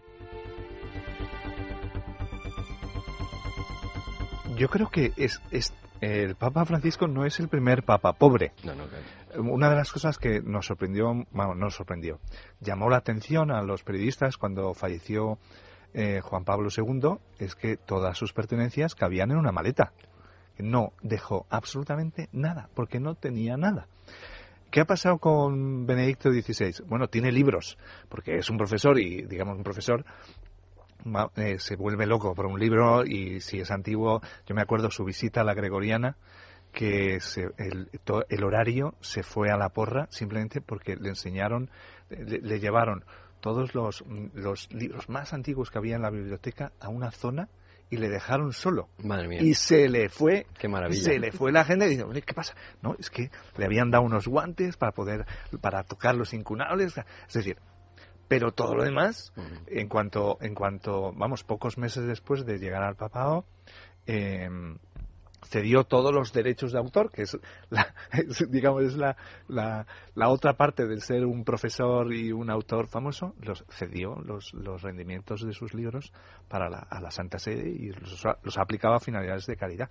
Es decir, que este Papa es pobre y quiere eh, una iglesia de los pobres, como han querido todos los demás pone unos acentos y esos acentos son muy bonitos y el hecho de que haya dicho a los argentinos oye que esto venir aquí es muy caro y por qué no os pensáis si hacer una limosna pero yo creo que eso es eh, eh, es actual es, es formidable pero no es no es novedoso es decir no Y sobre todo otra cosa, perdón por introducir, una iglesia eh, de los pobres mm, para que no haya pobres, eh, para evitar es, que haya es pobres. la no es que tengamos que no tener es pobres. tanto una iglesia de pobres, Sino cuanto para. una iglesia con los menos pobres posible, quiero decir.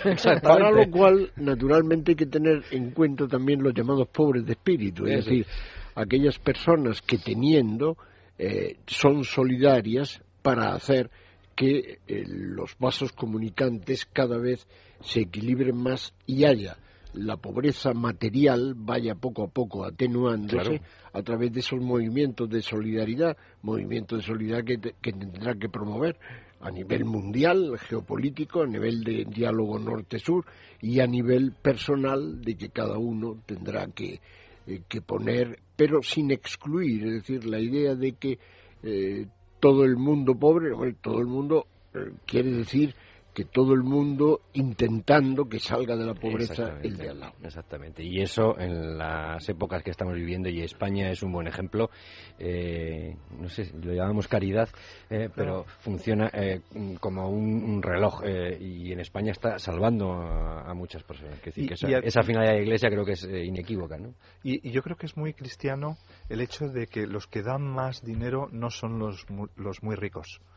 L- digamos, la mayoría del dinero que llega a Caritas, la mayoría del dinero que es, es dado para finalidades eh, benéficas de, de- de integración social, de promoción de las personas, etcétera, es de gente que no son ricos. A mí me llamó la atención cuando estuve haciendo un documental en, en el Golfo Pérsico que fui a la inauguración de la primera iglesia que se inauguraba en, el, en la península y, eh, mm, desde el siglo VII. Y la habían construido sin dinero externo, la habían pagado eh, los filipinos, los indios, la gente de Sri Lanka que vive allí con unos salarios de alrededor, la media es 100 dólares al mes, y entre todos habían construido una catedral enorme ¿no? en, en Doha.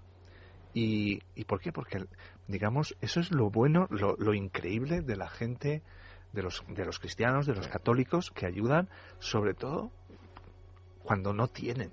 O sea, eso es, eso es formidable. Bueno, nos hemos quedado ya eh, sin tiempo. eh, va a viajar mucho, ¿no? Eh, últimamente los papas, hombre, es más fácil ahora viajar. Cuando. A ver si ahora resulta que por tener uno que habla español le vamos a tener más tarde. Esto- efectivamente, las 132 delegaciones, eh, todo el mundo ha dicho, usted primero conmigo, ¿no? Desde Corea, tal, el pobre Papa estará ahora mismo haciendo juego de equilibrio. Pero eh, yo creo que España, claro, es, no hay que olvidar que es a quien dimos la fe y quien dimos la lengua al- a los países que están tan cercanos al corazón. Porque de salud está bien, eh, aunque es- Parece que tú le, tuvo un problema En un de- pulmón. con un pulmón hace Sí. tiempo, pero no da la impresión de que tenga una salud mal, ¿no? Terminaba don Rafael Navarro Valls hablando de la salud del Papa, pero ¿qué hay de sus orígenes? El más del 50% de los católicos del mundo eh, hablan castellano, 54, y católicos de América, norte, centro y sur son el 70% de los católicos del mundo. O sea que no, no debería habernos sorprendido, Entonces- o no debería haber sorprendido a los que han hecho quinielas. Entonces, a, entonces, a toro pasado y para los quinielistas, esto, esto es una cosa que no se, no se tomó en cuenta, igual que ahora a, todo pasado, a toro pasado muchos dicen, yo mm, me permito quitarles la razón porque a toro pasado nunca se debe analizar las cosas, que mm, claro, por eso no podía salir un, eh, eh, un eh, papa y se permiten decir gringo, puesto que eh, sería lo peor que podía haber para... para, la, para Iberoamérica, ¿no? Digo, esos análisis que se han visto ahora y que a uno dice, bueno, bien, ¿y por quién apostaste tú, con permiso de...? No, yo, yo no veo ningún... no, o sea, yo, digamos, puedo hablar con libertad porque como no soy cardenal y mm, ni siquiera hablo, y ni yanqui por ahora, no, pero no veo ningún motivo porque no pudiera haber un, un papa gringo, un papa yanqui o un papa norteamericano. Sí, efectivamente no había dificultad alguna, ¿no? Es decir, el que en el Vaticano, en vez de aparecer un latinoamericano ah, con cara de asombro, eh, con cara de buena persona y pidiendo, mendigando oraciones, hubiera aparecido un, ro- un rudo cowboy, eh, no hubiera habido ningún problema, ¿no? Es decir, eh, la capacidad que tiene el, el- el- el ser católico, de amplitud, de absorber inmediatamente lo que ve, que es fruto del Espíritu Santo, hace que con gran naturalidad una persona que ni las redacciones sabían su apellido, que era Boitigua, todo el mundo dijimos que adelante con Boitigua, ¿no? Sí, algunos Y- dijeron que, que- que sería el primer papa negro. Eh, y, y con, el apellido. Juan Pablo I nadie se lo esperaba, Luciani, no tenían ni fotos de la de esta. Bueno, la cosa, eh, la capacidad, de, insisto, del eh, fiel católico de asumir aquello que ve que el Espíritu Santo ha promovido es enorme, ¿no? O sea, Así que parece que ese eje desde mm, eh, Sí, eh, italiano... eh, en este caso el Espíritu Santo ha acertado, para decirlo de otro modo. Claro, yo creo, o sea, yo creo que se aplica otra vez la lógica, como decías al principio de la introducción, la lógica de la política o de la geopolítica a la lógica de la Iglesia, que yo creo que no siempre coincide.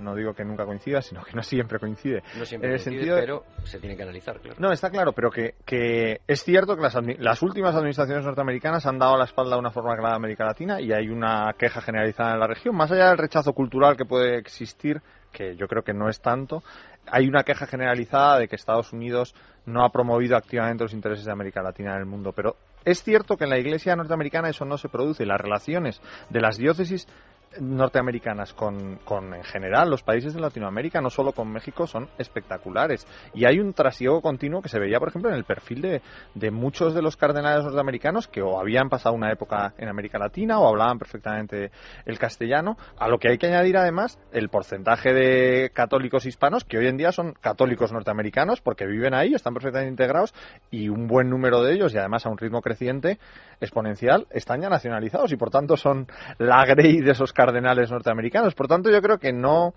o sea, que una vez más aplicar o aplicar la lógica geopolítica de las relaciones o de las tradiciona- la- tradicionales malas relaciones entre el norte y el sur de, de América a la Esto- Iglesia en este caso se confunde, o sea, Sí, y de hecho, mucho- muchos y bastantes obispos norteamericanos son de origen chicano. Vamos, yo recuerdo ahora mismo el, el arzobispo de Los Ángeles, eh, José Méndez, me parece que se llama, es un hombre mexicano eh, colocado allí.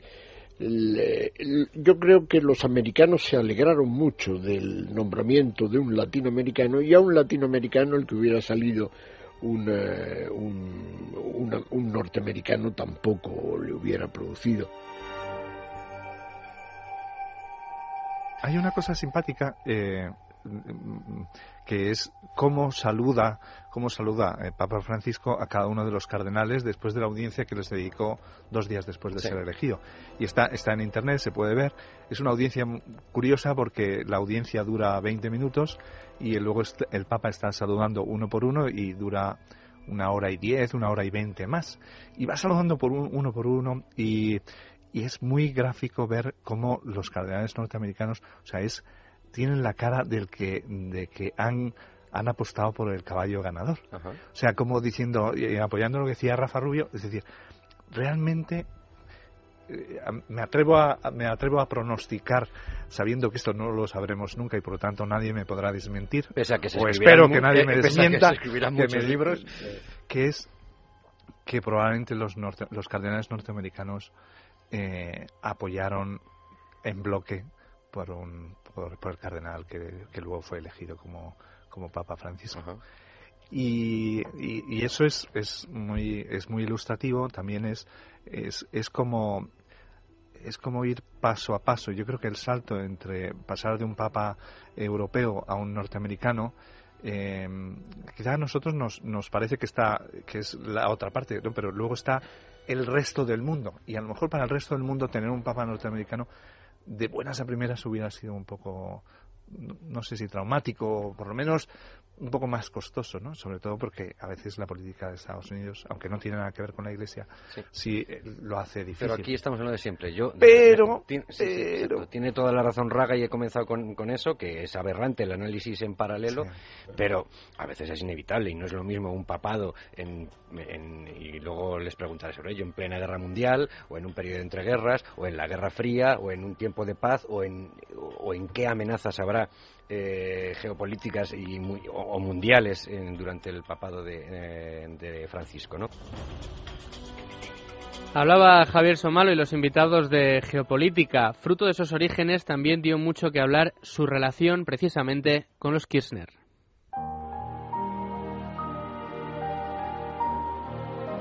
Cuando es eh, elegido eh, Bergoglio como papa, eh, el gobierno reacciona de una manera eh, muy hostil. Incluso en el Congreso de los Diputados se estaba dando una sesión, el bloque opositor pide un cuarto intermedio y el líder de la bancada justicialista, o sea, de la bancada del kirchnerismo, la niega. Hay aplausos de ciertos sectores de la oposición, el rictus, la cara de los sectores más ásperos del, del kirchnerismo era bastante eh, de frustración ¿no? ante el nombramiento. Pero después de esas primeras declaraciones, que también eh, fueron frías, el gobierno, eh, digamos que argentino que recula, ¿no? Hay que decir también que Francisco primero demuestra un, gesto de magnanimidad tremenda al recibir a, a, la señora Cristina Fernández de Kirchner primero y bueno y ante eso el, el giro del gobierno es muy brusco y la verdad que los miembros más, más fuertes, más aguerridos de, del gobierno argentino, llamada la Cámpora, por ejemplo, eh, festejaron el nombramiento, la designación, la asunción del Papa. Ahora estaban eh, con una algarabía inusual en ellos, pero eh, empapelando la ciudad de Buenos Aires también con un cartel que ilustraba la foto de ella con el Papa Francisco y, y una consigna que es compartimos esperanzas, ¿no? Se han dado cuenta de que con un papa con semejante eh, popularidad y esta euforia inicial que ha despertado eh, era incontestable cualquier signo que no sea de adhesión, ¿no?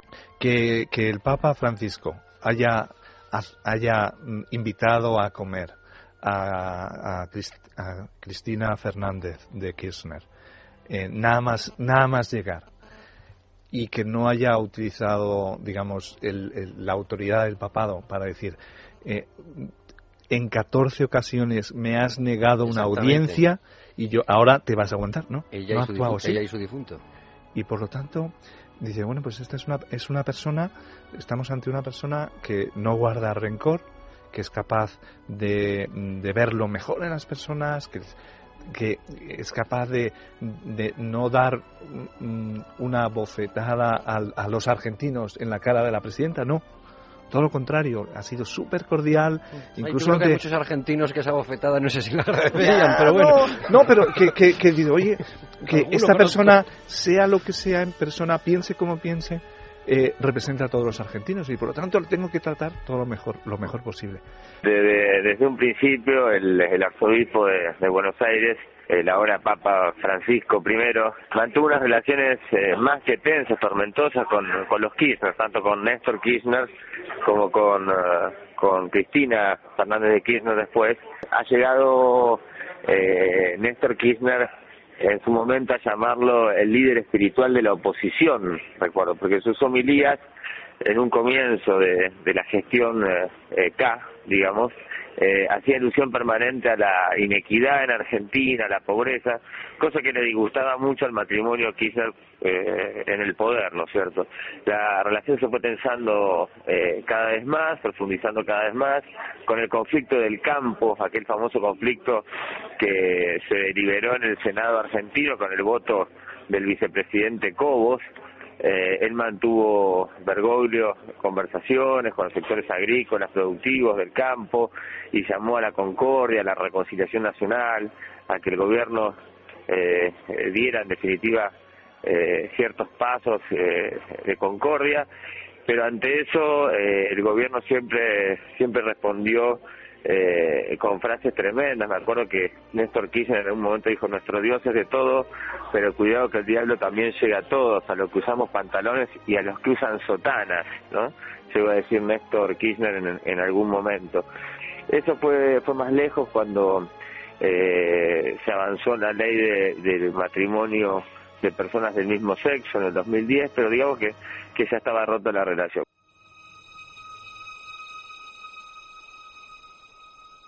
¿Ven eh, ustedes eh, mala intención en estas primeras dudas que salieron, además enseguida en Internet, de hombre, mm, como también se ha hecho con, eh, por otro lado, con, eh, con Ratzinger, como se llegó a hacer con, con eh, Boitila, quiero decir, mm, un primer trazo que así lanzado y ahora que en Internet es todavía más inmediato y es enseguida y es la primera impresión, ala, te relacionas a este señor con la dictadura argentina y con vete tú a saber qué. O sea, yo creo que en gran medida tiene que ver con los tiempos de la información hoy en día y con la falta de, o sea, con la falta de chequear, De o sea, con la dificultad de contrastar en tan poco tiempo una serie de realidades y luego con el poder de las imágenes. O sea, hay unas fotos pues que hemos estado viendo, pues el propio general Ratzinger vestido con el uniforme, que, que han durado hasta el final, independientemente de que los hechos hubieran desmentido y las, los, o sea, se hubieran desmentido hace mucho tiempo. ¿no? Yo creo que aquí ha pasado un poco lo mismo, que al final eh, ante el desconocimiento, por decirlo de alguna manera, ante la falta de preparación de las redacciones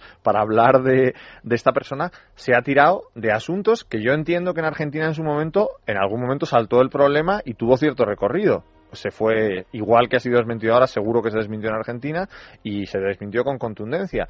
Pero quizá muchas veces el no preocuparse de que deje el mismo rastro el desmentido que, el, que la denuncia, por decirlo de alguna manera, al menos en Internet, genera este tipo de problemas, ¿no? Entonces, la realidad es, o sea, yo creo que, que gracias a testimonios de personas muy diversas, desde los propios acusados hasta, hasta gente muy poco sospechosa de sintonía ideológica, como puede ser, que lo citaba antes Sí. Rafael de Pérez Esquivel, Pérez Esquivel. acaba resultando determinante y tumbativo.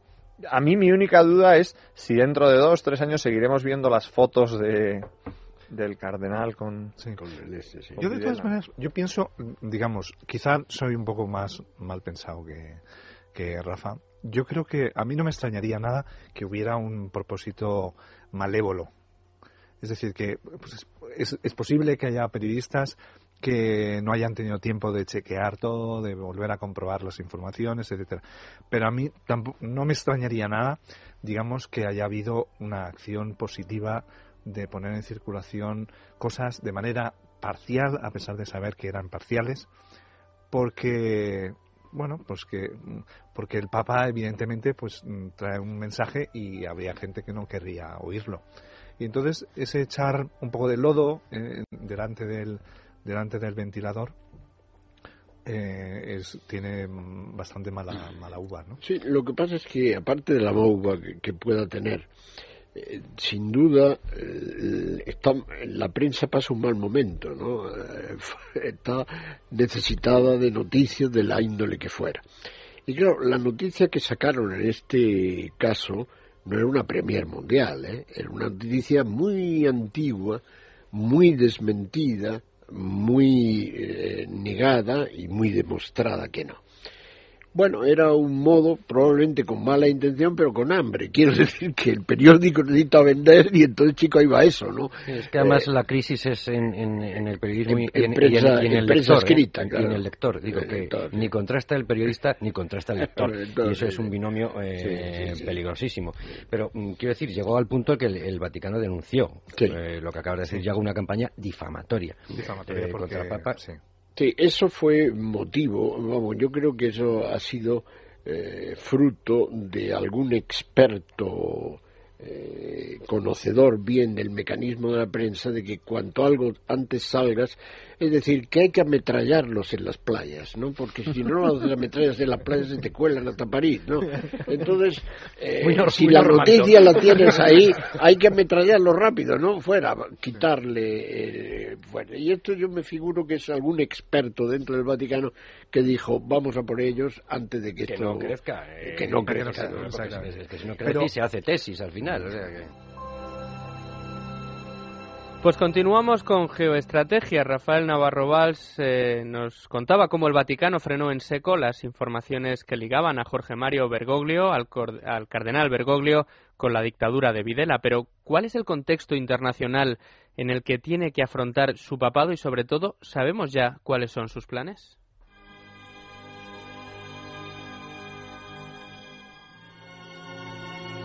La Iglesia está especialmente preparada para afrontar los retos, los retos mundiales en la situación actual, en el del mundo conectado en el que vivimos. Si hace pues una década eh, Robert Knight nos descubrió el poder del poder blando y cómo el, las relaciones internacionales de una forma u otra giraban en torno a ese poder blando, que tienen pequeños actores que dentro de su microclima, por decirlo de alguna manera, dentro de su contexto, de su ecosistema, eran capaces de ejercer el poder y cuando se podía hacer de manera coordinada podían acabar imponiendo la agenda. Me parece que la Iglesia, por los datos que daba antes Rafael, de número de sacerdotes, de número de religiosos, de número de laicos, eh, tiene un poder blando espectacular. Es quizá la institución, entrando dentro de este marco con más poder blando de la historia. Y eso... Tendrías que, que, explicar la diferencia entre poder blando y duro, porque probablemente nuestros oyentes si no hablamos de blancos y negros en los benedictinos, Blando, sí blando, podemos explicarlo, porque No, lo sabemos. El poder, el, poder, el poder duro es el poder que se ejerce con la fuerza de las armas, con la imposición, mientras que el poder blando es el poder de la seducción, del convencimiento, de la razón. Entonces, en ese contexto, y, y el poder duro habitualmente tiende a la concentración, tiende a que se ejerzan aquellos poderosos, aquellos que tienen o que reúnen esas características que hablábamos antes, son los que pueden ejercer el poder duro, mientras que el poder blando tiende a la fragmentación y, y tiene, o sea, adquiere parte de su poder en ese hecho de ser muchos pocos en lugar de un gran o un, gran mucho, ¿no? Entonces, en ese contexto, la Iglesia tiene un gran poder y eh, en, en la línea del mar de fondo del que hablaba antes también Rafael cuando hablaba de Kennedy.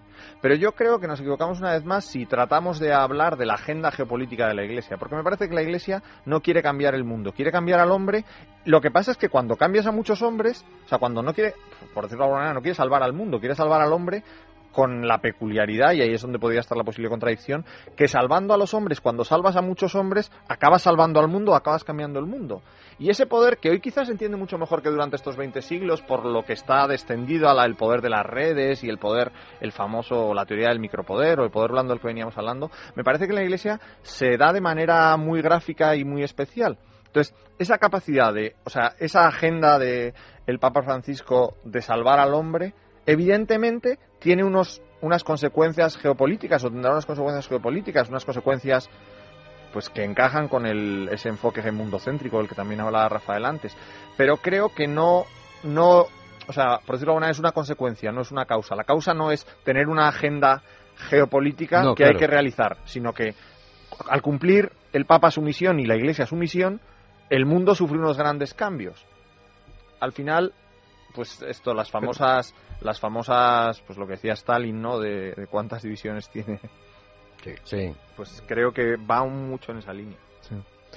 Yo, mm, yo recuerdo, estando en Roma, eh, digamos que eh, eh, es- hubo un momento en que las la, el conflicto de Co- entre Corea del Norte y Corea del Sur eh, llegó a un punto verdaderamente límite y como estamos viendo que está, estamos regresando nuevo. Y Estados Unidos no tenía ninguna posibilidad de, mediar sentido que estaban totalmente cortadas las relaciones etcétera ¿no? y la diplomacia estadounidense habló con la Santa Sede porque los únicos que podían entrar en Corea del Norte eran de la mano de unos benedictinos que tenían no solamente un- la, la posibilidad de llevar alimentos, sino incluso de tener información de lo que estaba pasando. Y, Y entonces, pues la diplomacia de Estados Unidos, pues dijo, bueno, vosotros podéis llegar a, digamos, a hablar con los de Corea del Norte, ¿no? Incluso dijeron, estamos, estamos dispuestos a daros alimentos para que sean los benedictinos, en general los católicos, a través de, de Cáritas, que introduzcan como gesto de buena voluntad, ¿no? En un momento en que el bloqueo era total. Y esto se complementa con que, digamos, un, un anexo al, a ese poder blando, que es la información. Porque la Santa Sede, a través de esa red de religiosos, de sacerdotes, etcétera, que es absolutamente capilar, tiene una información sobre lo que está pasando en el último pueblo de Sudán del Sur, que sabe exactamente si, el, si hay un ataque del extremismo islámico o no, o, todo lo contrario, es simplemente un problema de diamantes, lo que sea. ellos mismos están sufriendo y en ese sentido, la Santa Sede, aunque no quiera ejercer el poder, digamos, en las naciones, etcétera, está en condiciones de ayudar mucho en muchos esfuerzos por la paz, para conocer exactamente qué es lo que está pasando, porque a veces, digamos, no sabemos porque no tenemos información o a veces las fuentes de información están contaminadas porque hay gente que tiene interés en que no se sepan o que no se sepan o que se, se piensen que las cosas son de manera distinta de lo que realmente son. Y yo creo que esa capilaridad muchas veces, o sea, es difícil de ver, o sea, ya la he experimentado muchas veces como periodista, llegando a sitios, pero a mí me ha pasado alguna vez a, otra, a otro nivel, a otra escala, de estar, pues por decirlo que se entienda, de misiones en algún pueblo perdido, pues en concreto en Guatemala o en México, llegar a un sitio después de cinco horas, haber pinchado tres veces, pensar que allí es imposible que viva nadie, pero es donde tienes que ir, y siempre te encontrabas lo mismo, ¿no? El, el, si era domingo, el pobre sacerdote que había hecho la misma labor que tú, pero con un burro en lugar de con el coche y llevaba cinco horas para poder repartir la comunión a las personas que vivían ahí y el camión de la Coca-Cola que nunca se sabe cómo llegas ahí.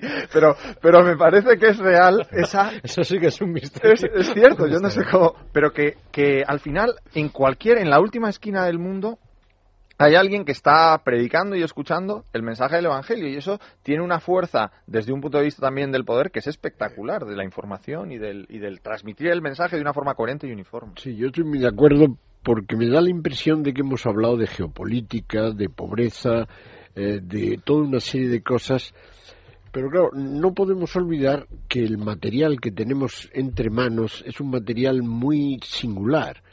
La Iglesia es una gran empresa espiritual eh, que eh, con un activo que son la santidad y la fe de la gente y un pasivo que son nuestras debilidades, ¿no? Entonces, claro, la gran misión del Papa y de la Iglesia es eh, que el pasivo baje y que el activo suba, ¿no? Por eso yo pienso que el gran reto, en el fondo, como han sido siempre de todos los papas, es elevar la temperatura espiritual de, primero, de los católicos y luego de toda la Iglesia, ¿no?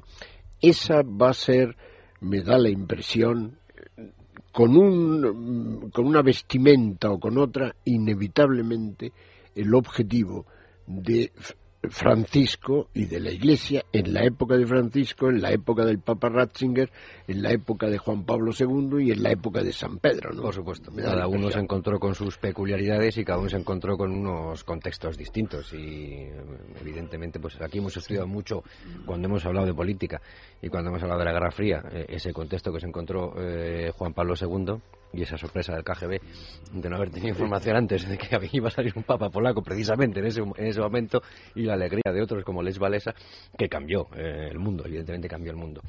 quizá ahora las amenazas están, son eh, mayores eh, pero más difusas, están menos, menos organizadas y ese poder blando del que, del que hablabas, Rafael, tiene su efecto, evidentemente, y esa capilaridad.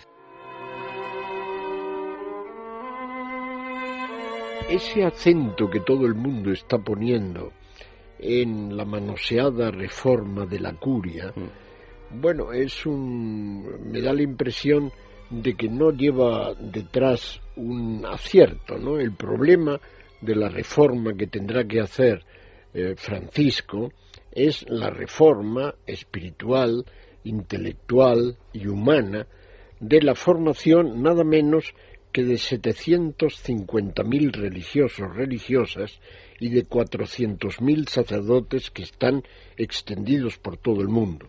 Es decir, la eficacia de la Iglesia depende en buen modo no tanto de la curia romana, que es un tema, bueno, interesante en cuanto lo más que se le puede pedir es que haya una distribución de competencias y una coordinación entre ellas, sino el problema es ese, esa punta de lanza, que son casi un millón de religiosos religiosas y medio millón. Ahí eh, en, la formación cultural, intelectual y humana de ese ejército, de, ese, de, los geos de la Iglesia, por así decir, ahí está la clave. Entre otra, entre otra cosa porque además de rebote desaparecerán los últimos coletazos de esa vieja historia que fue de los años 60 o 70, de la existencia de ciertas desviaciones sexuales en alguna, que es un tema más pasado. Por eso me parece a mí que la primera reforma, la reforma más importante, es la potenciación de ese ejército vital y luego naturalmente están los dos mil millones de laicos a los cuales hay que inyectar eh, una savia nueva que eh, pierdan el miedo a ese antimercantilismo moral, es decir, a ese encerrarse en sí mismo mientras la gran sociedad sigue su curso, ¿no? Entonces, volver a poner el cristianismo de la periferia de la historia en el centro del quehacer humano, eso va a ser otro de los grandes objetivos del Papa Francisco, me parece. Es más incluso, es más arriesgado incluso decir cómo va a ser el pontificado del Papa, del Papa Francisco que, acertar quién iba a ser papa porque todavía lo único que hemos visto, católicos y no católicos, son algunos gestos que son muy significativos, pero no llevan consigo una la suficiente. Claro, la, no podemos interpretar por dónde van a ir los tiros. El nuevo Papa tiene una amplísima experiencia pastoral como arzobispo de Buenos Aires eh, donde ha hecho una labor verdaderamente admirable. Ahora bien, no tiene experiencia en la sede de San Pedro, no tiene experiencia en el gobierno central de la Iglesia. La Iglesia no es la Argentina. La Iglesia es la Argentina y es de Filipinas y es Tailandia y es Finlandia y es Nigeria, es del mundo entero. Entonces yo creo que lo que el Papa va a hacer eh, son dos cosas. Poco a poco está manifestando según su carácter, según su modo de ser. En ese sentido, la homilía de ayer en la misa sobre el, deber de todos nosotros de la custodia del universo, del ambiente, de las personas, de la familia, de los necesitados de nosotros mismos, como una gran misión a la que la Iglesia nos prepara. No es la Iglesia la que tiene que hacer todo eso, somos nosotros y la Iglesia nos prepara para hacerlo. En ese sentido, el mensaje eh, va estando muy claro. En el sentido de que el Papa se haga con el gobierno de la Iglesia y empiece a tener proyectos al respecto, hay que darle un tiempo. Yo recuerdo que a los jefes de gobierno, los famosos 100 días, al Papa no se le puede pedir en una semana.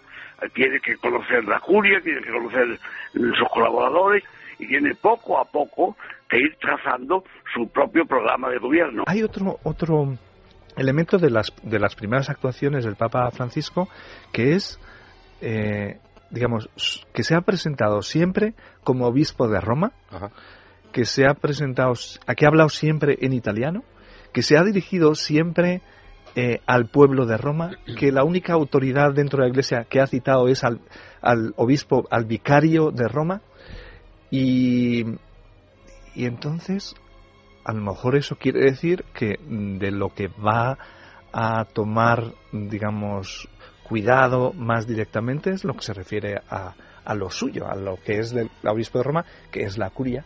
Claro. Porque, digamos, lo que puede hacer, lo que puede hacer un papa directamente en el mundo, eh, no es tanto, en el sentido que eso depende de los obispos de todo el mundo. Y, él ha hablado enseguida de, de, trabajar conjuntamente con todos los obispos y cardenales, etcétera. Pero claro, esto no lo sabremos hasta que nombre a quién va a ser su secretario de Estado y a sus colaboradores. Pero vamos a ver, lo que tú dices de centrarse en la curia, vamos a ver. Veamos lo que hizo eh, Juan Pablo II. Juan Pablo II yo lo titulo un papa que ha sido el ciudadano del mundo, ¿no? Él se dio cuenta de que había que ir a las bases, saltándose las cúpulas. Dejó la curia bien instalada, con unos señores que sabían del tema, y se fue a las bases de donde tenía que ir, ¿no? Y pudo hacer muchas cosas desde Roma en el mundo, aparte de, de Roma, ¿no? De ese pequeño mundillo que es la ciudad del Vaticano.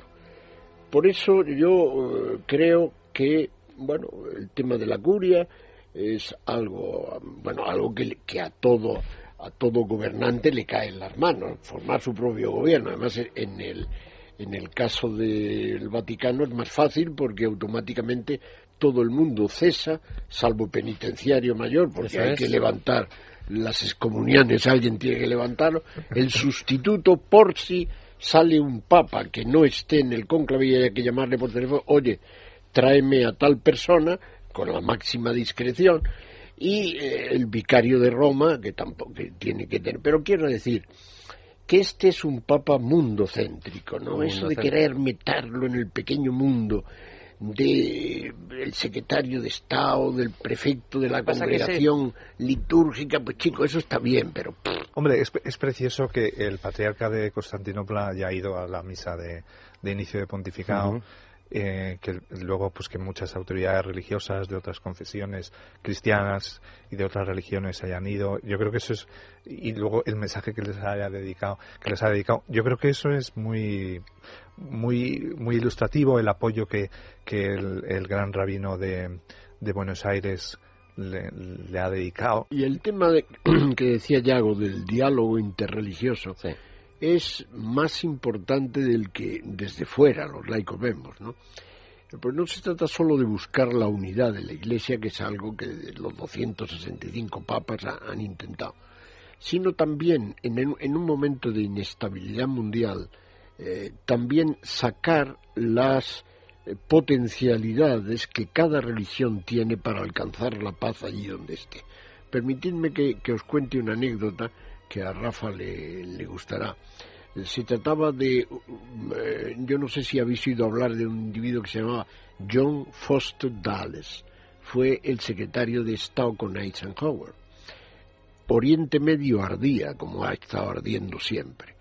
Entonces se desplazó allí para ver si arreglaba el problema y cogió a un, al jefe sirio, entonces no era palestino, un, que era un, un islam ortodoxo, al presidente israelí, que era un, prácticamente un ortodoxo, los recibió con una gran sonrisa, se, sintió, se sentó y dijo, vamos a ver si arreglamos esto como tres buenos cristianos con el, con el inicialmente todos se pusieron nerviosos hasta que se dieron cuenta estallaron en risa porque, porque la confusión de Dales era porque efectivamente todos sabemos que en las religiones y claro, la nuestra, pues vemos las potencialidades que tienen esa posibilidad, ¿no? Entonces ahora que el Islam, que el judaísmo, que el cristianismo sepamos sacar toda la potencialidad de paz y de justicia que tenemos dentro de cada uno,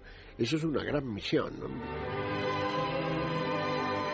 Sin duda, el Papa Francisco tiene ante sí una gran misión, la de guiar los pasos de la Iglesia en pleno siglo XXI. Por nuestra parte, teníamos la misión esta noche de Viernes Santo de recuperar para ustedes la selección de los mejores momentos de estos dos programas. Esperamos haberlo cumplido y que hayan disfrutado. A mí, de momento, no me queda más que agradecerles de nuevo a César Vidal y a todo su equipo que nos hayan dejado estas dos horas para compartir con todos ustedes y a todos ustedes muchas gracias por su atención. Así pasen una feliz noche, les dejo con la mejor programación de madrugada sin duda, ya están esperando en la puerta del estudio los Cowboys de medianoche, después más cine con Andrés Arconada y como no, música y letra con Andrés Amoros. Ya lo saben, disfrútenlo y hasta la próxima. Debates en libertad. Es radio.